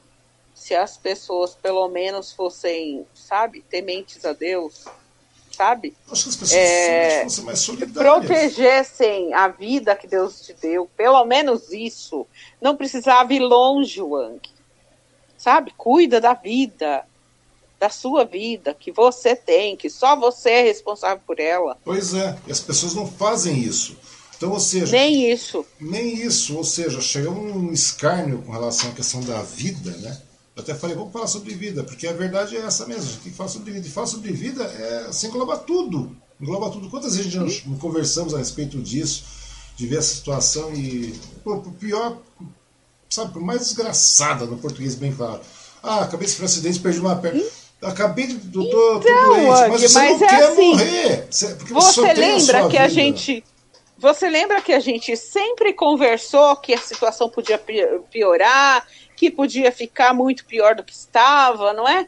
E a gente sempre falou disso, mas a gente nunca imaginou o que a gente está vivenciando. Pois é, a gente está com 50 anos, já passamos de meio século aí. Não é? Você já imaginou? A gente nunca, nunca imaginou. imaginei uma situação dessa. Tudo bem, ah, mas isso não é a primeira pandemia. É verdade, nós temos pandemia de AIDS, AIDS continua matando por aí, continua infectando por aí. E a maior pandemia do mundo é a pandemia da AIDS, que o pessoal parece que esqueceu que existe AIDS, né? A AIDS está aí também continua infectando meio mundo, os casos estão crescendo, ninguém está falando nada. Assim como os casos, os casos oncológicos vão crescer muito aí também, porque não tem. Diabetes, tudo. Porque a turma, a turma tá fechada dentro de casa, comendo errado, sem fazer exercício. Tem um monte de diabético novo aí, pode ter certeza. Ah, disso. sim. Assim como tem um monte de paciente oncológico novo que nem está sabendo o que é. Exatamente. E tem muitos que é o que o doutor é o que o doutor Baeta falou. É, tem um monte de gente que, que não, não vai ter nem oportunidade de ser diagnosticado. Pois é, o cara vai, vai chegar amanhã. Quando o cara for diagnosticado, ele vai estar no estágio extremamente alto. Isso quando a pandemia estiver controlada. Vamos supor que ela seja, esteja controlada, né? Daí a pessoa fala, nossa, mas você é um cara muito radical, cara. Você não gosta do presidente. Não gosto mesmo. Na realidade, não gosto, porque se alguém tivesse uma. Eu, uma já, postura... vi, eu já vi pessoas falar nas suas postagens até que você é pessimista, que horror, vou parar de te seguir, não, não sei o quê, né? Foda-se, pode parar de seguir. É, mas é assim, não é ser pessimista, é, você, é ter o pé no chão. Não é você ser alarmista também. A pessoa, ah, você é muito alarmista. Mas alguém tem que alarmar isso, eu falo. Se todo mundo se alarmasse, por isso que chama-se alarmista. Você está dando alarme da coisa. Está vendo, porra, tá na cara que vai dar merda. Tá na cara que vai dar merda. Tá dando merda e vai piorar. Entendeu? Ou seja, vai chegar um determinado momento aí que ou a gente começa a ter uma postura. É aquilo que eu estava conversando ontem com o Marcelo. Tem que esperar quanto? Ah, vamos resolver isso no voto. Ah, tudo bem. A quanto vai morrer até chegar no voto, meu querido? Quanto vai, resolver, quanto vai morrer até lá? Quanto nossa economia vai quebrar? Quantas pessoas vão estar abaixo? Mas hoje nós entramos no mapa da pobreza de novo. Você acredita nisso? Nós voltamos, nós voltamos ao mapa da pobreza. Ou seja, o Brasil é um país que está no mapa da fome, desculpa. No mapa da pobreza nós estamos nós já há tempos, nós estamos no mapa da fome. Sim. Da fome. E aí, e aí, no país, do jeito que está, tem gente festejando, não sei, é, 11 novos bilionários no país? Pois gente. É. Tem uma coisa. Gente, quanta futilidade. Pois é, ou seja, infelizmente eu, eu, não, eu não, consigo entender. Às vezes, hoje estava chegando. Tem pessoas ainda que conta, é, é, é, incrível, né? Quando as pessoas parecem que sabem que a solução. Ah, tudo bem, eu não estava contente com, com, com, a situação anterior, com o governo atual. Beleza, tudo bem. Mas, ah, vamos arranjar uma outra solução. Então, Wang, já que você tocou nesse assunto, é, não precisava ter feito a porcaria que fizeram, né? Pois é. Não era a única opção. Não era, mas tudo bem. Mas a partir do momento que você colocou ali, votou, viu? Pô, eu fiz uma cagada. Não tá certo isso aí, tá errado. Ô, Sandro, me perdoe, mas a solução que eu coloquei ali tá errada. Fala isso, meu. Tem a, a, dignidade de falar isso. De reconhecer. Reconhecer que está errado. Mas não, tem pessoas que vêm. É, pode procurar na minha timeline. Tem pessoas que vieram lá e falaram para mim. Chegaram e falaram para mim assim: não, Ang, eu falei, nossa, morreram quatro. Foi um dia que morreu 4 mil pessoas. Eu falei, nossa, que coisa absurda isso aí e tal, etc. Não sei que comentário que eu fiz lá. Acho que falei que é porque morreram 4 mil pessoas. Não deve ter sido por falta de cloroquina e vermectina, né? Porque tomaram muito aqui. Mas não deve ter sido por causa disso. Alguma coisa a gente fez errado, porque cloroquina e vermectina não faltou. Né? Daí, daí chegou uma senhora e falou para mim. Só que a turma esquece, né? Que cloroquina é para doenças reumáticas E que ivermectina é para verme, não é para vírus. É, exatamente. Né? E tem gente tomando ivermectina para cavalo, para boi aí, porque não tem dosagem, tem dosagem humana, tem dosagem para Eu dava ivermectina no meu cachorro. O médico ia prescrever, nós pesávamos o cachorro, entendeu? Que ele tinha sarna negra, tal, tinha dois pitbull que eu te falei lá, os dois tinham sarna negra. Chegava lá, ele pesava, tinha aquele, todo aquele trato no animal, mandava manipular o remédio, voltava, porque não tinha dose específica, a dose comercial não corresponde. É, eu era para cavalo, boi, não sei mais o que, e, depois tinha para ser humano, aquela coisa toda, e depois os cachorros pesavam 40, ficavam variando. Então não dá, você dá uma dose correta, é aquilo que você falou, é tudo, é tudo prescrito. Você pesa, você vê como é que está, etc. Tem uma pá de análise antes para você tomar a sua, sua quimioterapia, para você fazer uso da quimioterapia. a, a, a a radioterapia também tem o tempo estimado, em cima de peso, massa, não sei mais, um monte de, tem um monte de, de medidas, de cálculos que são feitos Sim. antes de você aplicar uma radioterapia, não é verdade? As Sim. pessoas, é, vou lá tomar radioterapia. Não é assim, rapaz. a gente vai lá um, um tempo antes só para o médico fazer o estudo, para tirar as radiografias, para fazer as marcações. Exatamente. Não é uma coisa não aleatória. É, não é uma coisa aleatória. E o meu cachorro, que era um cachorro, eu tinha que fazer isso. Eu chegava lá, fazia, o médico pesava, olhava, via a densidade óssea do cachorro, muscular do cara, tal, etc, etc para poder chegar, porque ele já fazia uma previsão de cálculo de quanto ele ia perder até a, a, o início do tratamento, final do tratamento, uma, umas contas loucas lá para ele prescrever a dosagem correta. Beleza. Eu dava isso pro meu cachorro. Agora a galera tá tomando a torta direito. Se você procurar, vou na Ultrafarm para comprar remédio é, é, é, de uso contínuo, que eu, que eu tenho que tomar, que é remédio para pressão, colesterol, essas coisas, etc, etc, dilatador, não sei mais o que. Chego lá, primeiro nome que aparece ivermectina. Primeiro, é top. Vai no Ultrafarma, digita, pode digitar ivermectina, é o primeiro item que aparece. Daí, Sandra, daí você fica vendo. Nesse pico que nós estamos vivendo aí, eu fico imaginando da seguinte forma, né? Como é que nós vamos fazer? Porque não tem por onde. Daí chega uma senhora e veio para mim e falou assim, nessa postagem que eu falei que não faltou cloroquina nem ivermectina. Ela veio e falou assim, Deus é que sabe das coisas. Deus presume todas as coisas, Deus é onisciente. Você sabe. Eu falei, sabe? Porque não tem como fugir. O vírus é apenas um detalhe. Deus é que está fazendo isso. Eu falei, cacete. Você sabe que eu, pe... eu pego pesado com as meninas do grupo de câncer. Sabe? Do meu grupo. É, porque assim, eu sei que teve delas que pediu para a médica para tomar ivermectina, eu sei que tem delas que foi lá cutucar, sabe? Eu falei, gente, para de pedir para médica passar, para médica prescrever. Para. Porque ela vai prescrever para você não fazer uma besteira. É, sabe? Mas... mas faz isso porque quer fazer festinha do neto, porque quer fazer, quer fazer reuniãozinha não sei do que. Gente, qual é o problema ficar quietinho até que a situação se resolva? Pois é.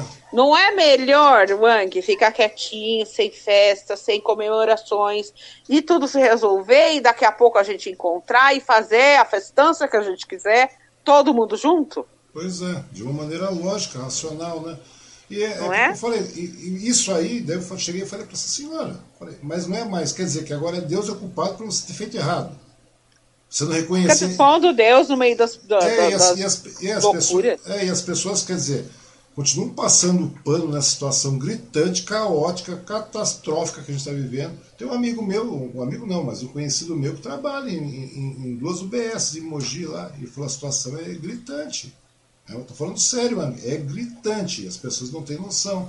Quantos médicos, quantos profissionais de saúde a gente está vendo fazer aí, sabe, vídeos, lives, chorando, desesperado, com medo, Pois é, as pessoas. E eles não vão recuar, porque eles são profissionais. Sim. Mas eles estão com medo, eles estão cansados, eles estão no Sim. limite. Pois né? é. E, ou seja, daí nesse caso aí, meu, deu errado, deu errado, votou errado, votou errado. Você já viu que o cara é incompetente?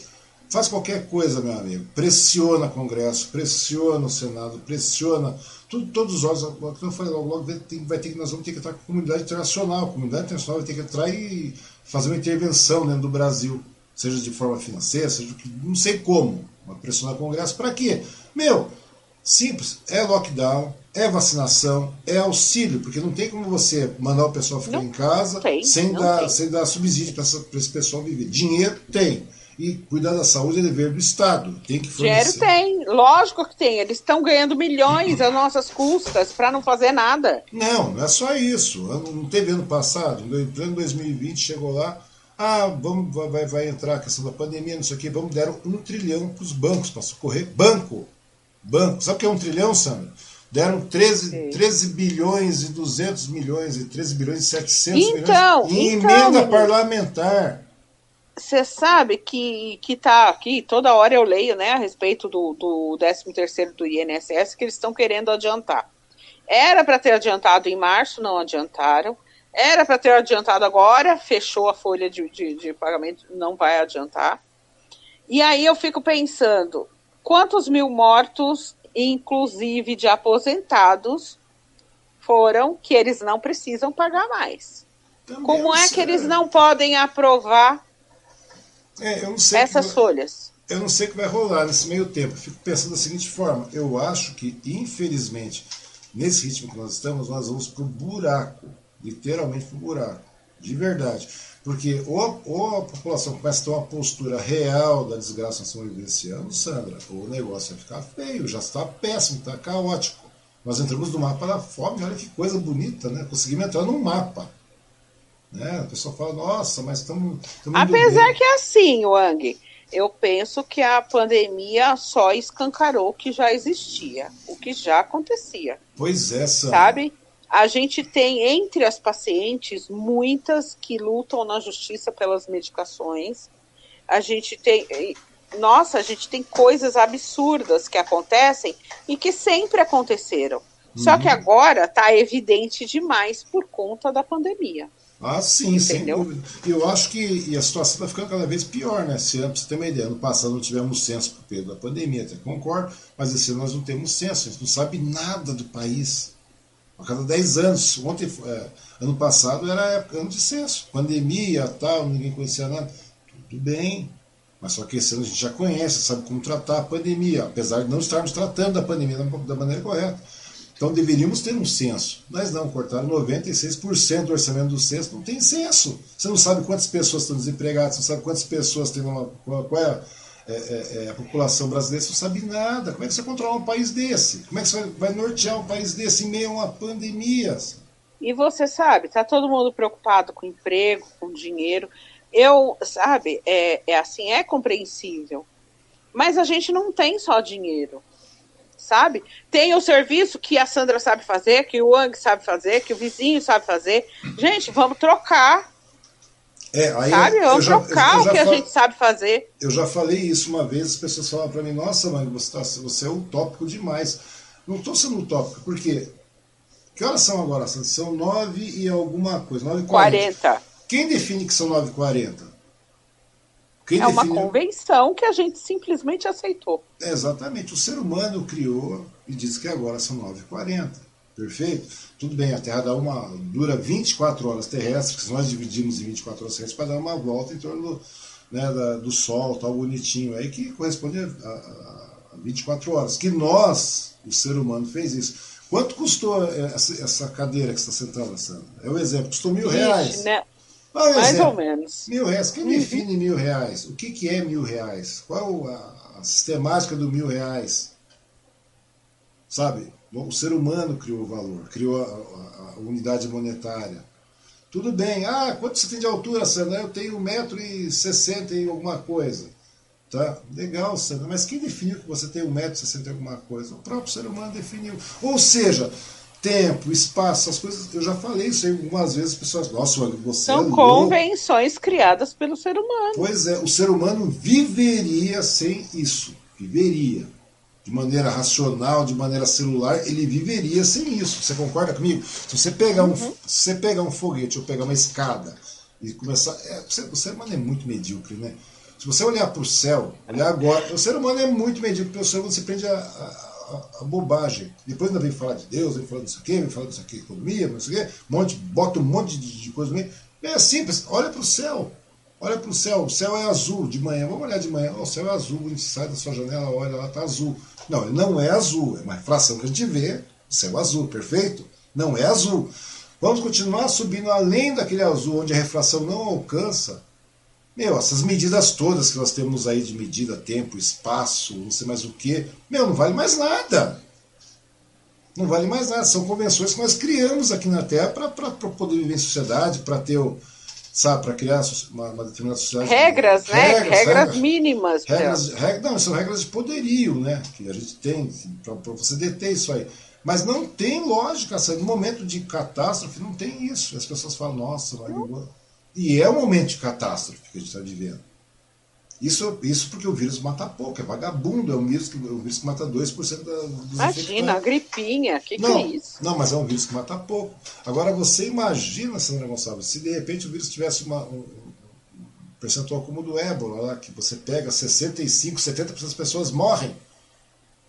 Imagina. É, tudo bem que tem vacina agora, mas imagina um ébola, mesmo com vacina hoje, uma disseminação como o Covid faz. Sim. Ou se matasse 10% das pessoas, uma mutação, quem sabe uma nova cepa, né? Em Sorocaba apareceu uma cepa esses dias. Quem sabe de repente nós temos aí um, vírus que mate 10% daquele pessoal. Você tem uma letalidade de 10%. É muita gente morrendo, as pessoas não, não se dão conta disso.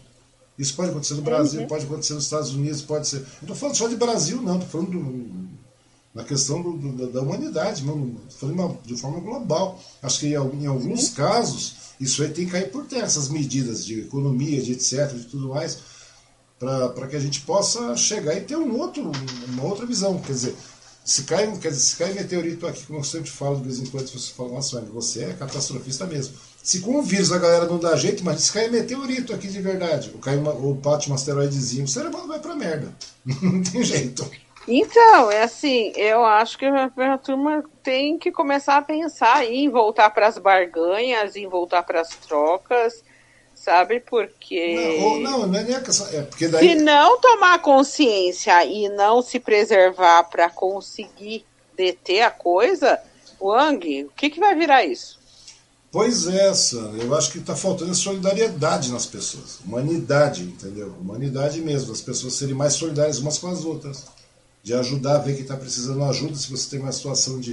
Nós estamos chegando nesse estágio. As pessoas não estão, se dando conta. Aí chega um camarada hoje, ah, porque vocês querem transformar esse nosso país numa Venezuela. Eu falei, cara, para de falar besteira, cara. A gente já tá com. Nós já temos uma Venezuela aqui dentro, é o nosso modo, mas nós já temos. E estamos piorando, cara. Nós vamos chegar naquilo que você chama de Venezuela, desse jeito.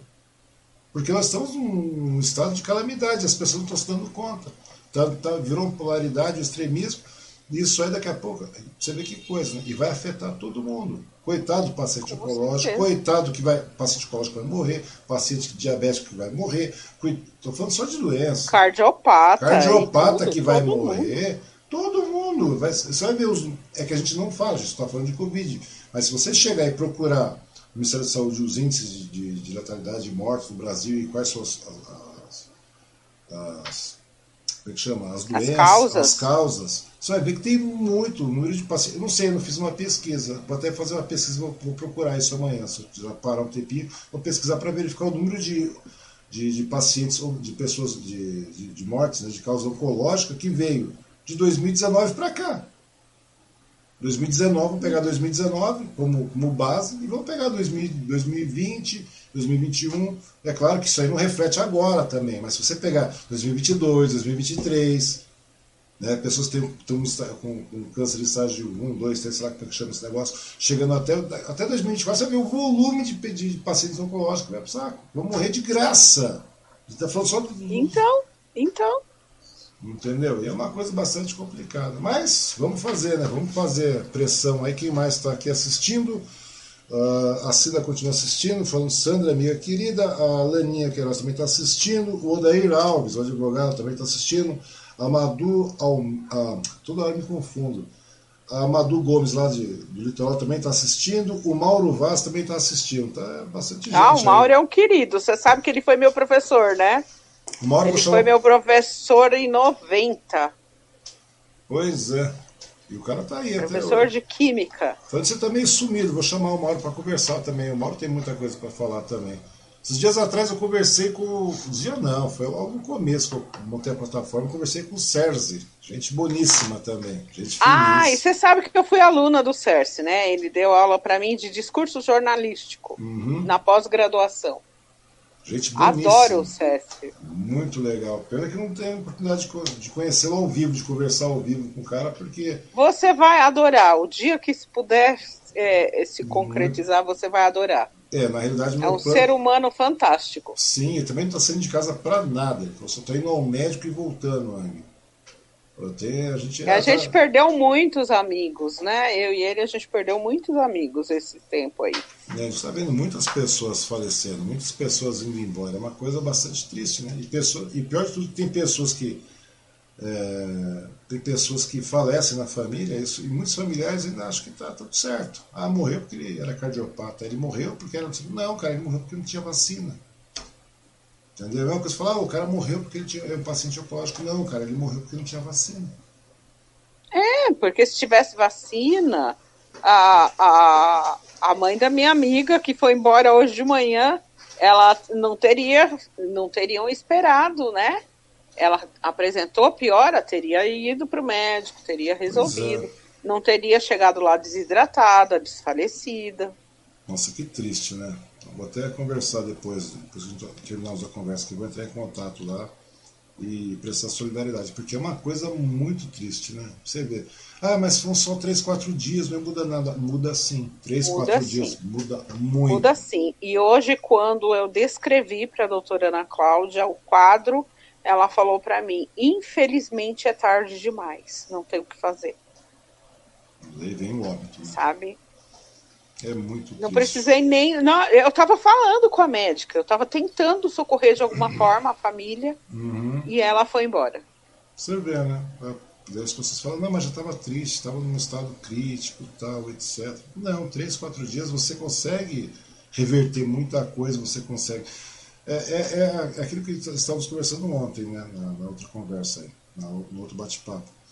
Ah, vamos ter Vamos ter uma, uma, uma secretaria para contenção da pandemia, vamos fazer uma secretaria de combate, de, de, combate à pandemia, etc. Vão ser reuniões semanais. Reuniões semanais, Sandra. No estado que nós vivemos, você não tem. Um, um paciente, vamos pegar o paciente oncológico, que é um caso já que é uma que, é um, que são são doenças, são que a gente sabe, né? A gente já conhece, sabe aí, já, protocolo já, e exato, tudo. Nós já temos décadas e décadas e décadas de protocolo, de estudo em cima disso. Pô, você pode ver que diariamente existem estudos, diariamente são feitos debates, diariamente são abertos congressos, diariamente são feitos, sabe, pelo mundo o centro inteiro. de pesquisa não para. Exatamente, você pega toda hora, tem, tem, tem, tem, tem, tem artigo na Lancet, tem não sei mais o que, tem um monte de coisa, sabe? E do, nós estamos falando de câncer, de câncer, que é um mal já conhecido, que já fazem décadas, vamos falar de AIDS, que é um mal conhecido sabe, de décadas, de muitas décadas. Aí vamos falar de diabetes, de não sei o quê. Tem estudos diários a respeito disso e tem debates diários. Sim. Sabe, agora você chega num. Vamos falar de uma escala no governo federal que abre uma, uma proposta, nós vamos fazer um, um comitê de crise para estudarmos isso semanalmente. Como é que você vai estudar semanalmente? Não dá para você estudar semanalmente. O câncer não dá para estudar semanalmente. A diabetes não dá para você estudar semanalmente. A AIDS não dá para estudar semanalmente. São estudos contínuos e que não tem como você se ficar é. se, se, reunindo assim. Não é assim que a coisa não acontece. Não é assim que a coisa funciona. Quem está falando dessas bobeiras não tem ideia do que é uma pesquisa científica. Pois é. Pode ter certeza. Não, e não é. E o pior de tudo é, vamos ver que as coisas vão tomar a cada semana no nosso país. A gente está falando de país. É uma coisa ridícula. Uma pandemia, uma disseminação que tem 100 mil pessoas contaminadas por dia sabe? 100 mil pessoas. Se você tem 100 mil pessoas lá, duas, três mil pessoas lá vão morrer. E tende a aumentar com essas novas cepas. É, é, um, é, é a carroça ladeira abaixo, né? Pois é, Bem... carroça ladeira abaixo com burro em cima, né? para ir mais rápido, né? Para ir mais rápido. Meu Deus. Com o burro em cima. O burro a gente ri, mas é, é, é, tão sério, é tão triste. É Meu triste. Deus. Não, é lamentável mesmo. Mas é assim mesmo. Sandra Gonçalves, minha querida. Ó, a gente parece que não mais nessa brincadeira nós conversamos. Eu fiquei dois minutos falando sozinho aqui. Né? Que no início, da live, no início da live o áudio não estava entrando. Daí eu fui ver o porquê aqui, né? A Aurelice também. Mas tudo bem, mas foram dois minutos. Mas nesse meio tempo nós conversamos duas horas e 33 minutos, 34 minutos, pra você ter uma ideia. De verdade. Que legal. É legal, muito legal. Pena que a gente não pode conversar ao vivo, chamar todo mundo como eu gostaria de chamar, né? Porque minha ideia era colocar, colocar um mesão. E você sabe que assunto não falta, né? Não então, falta. a hora que quiser fazer, É, a gente não, vai não, embora. E o de legal, e o legal é que de, repente a gente quer falar sobre alguma outra coisa. Uma vez conversei com um Sim. amigo aí, ficamos 3 horas e 40 conversando. Nós conversamos, nós, eu sei que nós estamos passando por várias etapas, e a gente foi conversando, conversando. Uma conversa muito legal que eu aconselho você dar uma olhadinha é com o Rogerinho, Rogério Lopes. Uhum. O cara- o garoto jovem, jovem, e, nossa, o garoto é muito esperto. Eu fico pensando, falo, nossa, sabe que eu acho que esse mundo tem futuro, tem jeito? De verdade. Você fica pensando, você fala, nossa, é uma coisa que, que flui eu, eu- uma coisa que eu acredito muito são essas novas gerações. Porque parece que não, mas o ser humano vai evoluindo. Entendeu? Independente de crença, independente de qualquer coisa, o ser humano vai evoluindo para melhor. Só que demora muito uma evolução, né? A evolução demora, né? A gente está falando tanto Sim, de modernidade. Toda essa modernidade que a gente vive não tem nem 200 anos, não tem nem 100 anos. Tem essa tecnologia, que nós- não tem nada. E quantos milhões de anos tem o ser humano nessa brincadeira, nesse mundo? Né? Pois é, é, É. assim mesmo. Assim. Mas, Sandra, diz aí, vamos supor que controle a pandemia, só para a gente encerrar o negócio. Controlando a pandemia, quais são os projetos que você tem, Sandra, com relação? Como Então, eu continuo, eu continuo com os meus projetos, tenho feito lives direto, Hum, voltei a tocar muito. Então, quem me acompanha no Instagram tá vendo aí vídeos diários, né? Tô tocando bastante, tô desenferrujando aí. uhum. Todo o tempo que eu passei dormindo no primeiro protocolo, eu tô desenferrujando agora. Tá certo. E o detalhe, as pessoas que, é, porventura, estiverem passando pelo mesmo problema, tal, de uma, uma detecção de um câncer, etc., como é que eles fazem para encontrar você, Sandra? Então, aqui no, no Facebook, pelo inbox aí, ou lá no, no Instagram, né? Uhum. Sandra Gona. E se tiver aí com algum problema, é só me mandar inbox, a gente conversa. Se for o caso, se estiver diagnosticado, se quiser fazer parte do grupo de acolhimento, eu, eu mando o link, a pessoa entra e vem bater papo com a gente. Uhum. Lá no grupo a gente troca experiências, a gente ri, a gente chora, a gente troca receita de bolo. Não se fala só de câncer, a gente vive. Uhum. É um seja, grupo de acolhimento. É um grupo de acolhimento onde você tem um up de vida, né? A grande verdade Sim. é essa aí. Ou seja, a melhor lógica nesse, nesse momento aí é você realmente, é aquilo que você falou, é acolhimento, é acolher essa pessoa, né? Porque a pessoa Sim, porque de vezes- repente, de repente você não precisa de nada além de alguém para ouvir o- os seus medos, as suas angústias, né? Uhum. As suas seu- suas caraminholas aí, e de repente se ouvir, né, de, de uma outra ótica, sobre uma outra perspectiva, você Uhum. percebe que nem tudo está perdido. Ou seja, se desmistifica E- muita coisa, né? Exatamente. Exatamente. Se E tiver alguém aí precisando de acolhimento nesse sentido, né? É, é só me procurar que a gente bate um papo aí pra e cima. vocês cara. vêm com a gente fazer parte do Amigos do Destino. Ou seja, vamos pra cima, vamos encarar. Não tem, na realidade, não é encarar o câncer, é encarar a vida, né? Vamos encarar a vida. É vida, é, vida. Encarar a vida. Sabe? Acordou, acordou de mau humor, acordou com dor. Mesmo assim, levanta, toma o seu banho, se troca, mesmo que for ficar deitado, sabe? Tira a sua foto sorrindo por dia, acha alguma coisa legal para fazer. Uhum. Vai, vai viver o seu dia. A gente só tem hoje. Independente de ter câncer, de não ter câncer, de ter qualquer outra coisa, o ser humano só tem o dia de hoje. Verdade. A gente não sabe se cai um avião da TAM aí e morre todo mundo. Pois a gente é. não sabe o que acontece. Pois não é. precisa ser câncer, não precisa ser Covid. Né? Então, Não precisa. Você não lembra daquele último gente- caso? Você falou de, de, de cair um avião, me lembrei de uma coisa ridícula. Lembra aquele dia que tinha 280 e tantas pessoas dentro do avião, felizes da vida, e o piloto estava triste, ele foi lá e empurrou o avião. Você lembra disso? Lembro. Meu, é, vai fazer o quê? Morreram 280 e tantas pessoas, mais o piloto. Quer dizer, a gente só tem hoje, então vamos ver bem. E por pior, mais engraçado ser sua vida, curte sua vida mesmo. A sua vida, ah, tô ruim, tô doente, ah, eu sou, tô com câncer terminal. Beleza, cara, não tem problema nenhum. Fazer o quê? Não é uma coisa muito legal, mas você tem, vai viver hoje.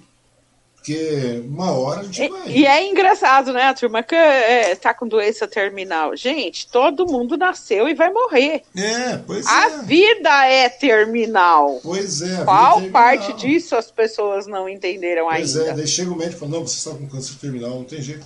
Tudo bem, meu querido, o câncer que vai terminar, tá perfeito, não tem problema, vamos vivendo, porque é o que eu tenho para viver, é minha vida. Ah, eu tô com um problema sério, eu sofri, eu fui atropelado, o trem comeu minhas pernas. Paciência, meu ah, vou querer. Duvido que o cara queira morrer. Ninguém quer morrer. Daí vem aquele pessoal é. fala. Vem aquelas pessoas de fora, né, Sandra? Que, nossa, dá vontade de dar uma porrada.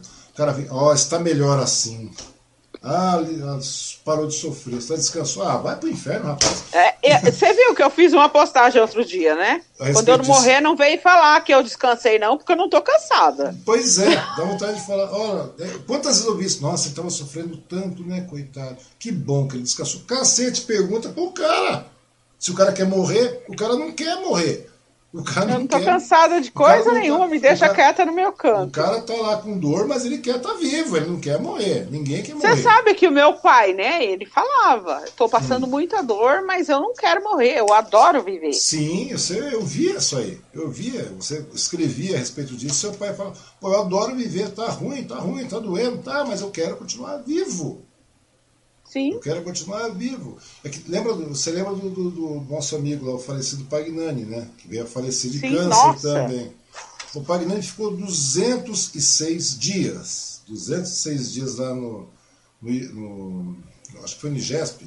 Foi no IGESP, eu acho. ICESP. I, é, acho que foi é IGESP, Instituto de Gás. ICESP. ICESP. Instituto de Estudos do Câncer, sim.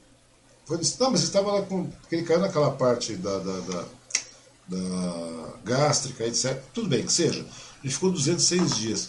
Daí tinha a mãe dele que foi conversar lá, a dona, a dona Nancy também, a falecida dona Nancy. Ela chegou, a única coisa que, que o Pagnani chegou e pediu para ela foi para que ele não que ele não morresse. Ele estava tudo aberto, não fechava, não tinha mais jeito. O cara ficou, mas não é aberto, aberto, estava bem aberto bem aberto, pelo eu soube. Inclusive o Gil Fuentes conseguiu conversar com o Pagnani. E um belo dia eu estava na época do MSN de, de, de, trabalhando de noite, de madrugada, daqui a pouco me aparece um Pagnani pulando no MSN, no antigo MSN. Eu nem, nem acreditei, eu falei, Pagnani ele veio, é, conversou comigo um pouquinho tal ali. Eu estava muito mal naquela época. E depois eu soube pela, pela Nancy que o que o Pagnani pediu é que ele falou que não queria morrer. Ele falava, mãe, chegou de verdade. Nossa, me corta isso aí. Ele falou para a mãe, ele estava todo aberto já, sabe, com intestino retirado, com não sei mais o que, com baço, com um monte de coisa. Ele chegou e falou para a mãe, mãe, eu não quero morrer, eu tenho tanta coisa para fazer na vida ainda. De verdade, você imagina como é que é. Olha o estado que o cara tava. Eu fui no velório dele, estava cadavérico, tudo acabado, não parecia a mesma pessoa. E, sempre, e, a gente sempre brigava muito, né? A gente sempre ele era meu cliente, a gente, além de cliente, a gente virou meio que amigo, a gente discutia, batia a boca e tudo, etc. Um monte de coisa. E eu falava, você imagina, ninguém quer morrer. E ele era super aplicado. Quando eu trabalhava na academia, ele ia lá com os meninos treinar direto. É, é meio doido. Eu falo, você é meio doido, você não, não bate bem. Né? Você, não, você é um cara problemático, a gente bate boca direto. Problemático dessa maneira, né? Fala cara, você não causa problema, cara. Era muito louco o Pagdan. Era um cara muito gente boa, gostava muito dele. Ele encontrava na rua, falava, ô general, não sei o quê.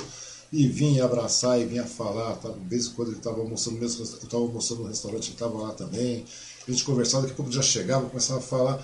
Daí você vê uma pessoa cheia de vida, cheia de, de, de, planejamento, cheia de planos futuros, apesar que é aquilo que a gente fala, né? Ah, quais são os seus planos futuros? Eu não sei, não sei nem se eu vou estar vivo amanhã, rapaz. Ele tem planos, é. eu imagino, né? Daí o cara chegar e falar assim, ah, eu só não queria morrer, mãe, eu não quero morrer. Porque eu tenho muita coisa. Então, é, eu tenho feito muita live, né? As lives aí é, me envolvo com os projetos, com o World Transformation Day, que é um projeto mundial. Uhum. Fora disso, eu tenho um, um projeto, né? É, vivências e experiências que eu estou trazendo. Cada vez que eu entro, eu trago a história de uma, de uma paciente, de alguém, sabe, que se superou de alguma maneira. Pois e, é. e aí a gente vai, vai levando. Isso tudo tá lá no IG do, do Instagram. Pô, legal isso aí. Mas é legal, o importante é isso aí, viver todo dia né? Viver um dia a cada dia, todo dia. Viver intensamente cada dia, né? É, todo dia, né? E assim, sim, viver sim. todo dia. Uma esperança dia. por dia, um dia de cada vez e vamos embora. Tá certo, Sandra. Sandra, de verdade, minha querida, muito obrigado pelo seu tempo, pela sua disponibilidade, pelo bate-papo. Faz tempo que a gente não conversa, faz muito tempo mesmo que a gente não conversa. Sim. Agradeço sim. muito a sua, a sua participação, agradeço a participação de todo mundo que assistiu aí, as pessoas que vão assistir. Né? Se puder dar uma. Quem tiver aí, curte, compartilha, manda para frente, que é uma coisa muito legal. E aqueles que tiverem alguma. Né, quiserem compartilhar alguma experiência com a Sandra, conversar com a Sandra a respeito disso, é só acessar Sandra Gonçalves no Facebook, não é verdade? E Sandra Gona no Instagram. Né? E daí depois você vai cair, depois você vai para o blog, vai caindo para todo esse monte de coisa que a Sandra tem aí, as atividades. Inclusive, né? você digitar Sandra Gonçalves no, no. Você já digitou no Google? Aparece Cai lá. direto. É, aparece, é uma das primeiras do blog e tudo. Pois é, se não for, se não achar na primeira, clica na segunda, se não achar no segundo link, clica no terceiro, que um deles é. Não é verdade, Sandra? Sim. Mas tá bom. Sandra, minha querida, meu muito obrigado mesmo. Já tomei muito Eu que agradeço. Tempo. Duas horas e quarenta nós conversamos. Imagina. Exceto os dois que a gente ficou fora. Tá bom? Obrigado mesmo, obrigado a todo mundo. E segunda-feira vou conversar com o guitarrista do Judas, que tem um Judas Price cover aí, o Hell Patrol cover, faz cover de Judas Price. Excelente pessoa. Flávio Que legal. Flávio, excelente, vai, pode, pode assistir que é muito legal. Tá bom? Obrigado, Sandra, obrigado a todo mundo e até mais aí. Imagina. Valeu. Boa noite a todos. Boa noite, Tchau. obrigado. Tchau, tchau.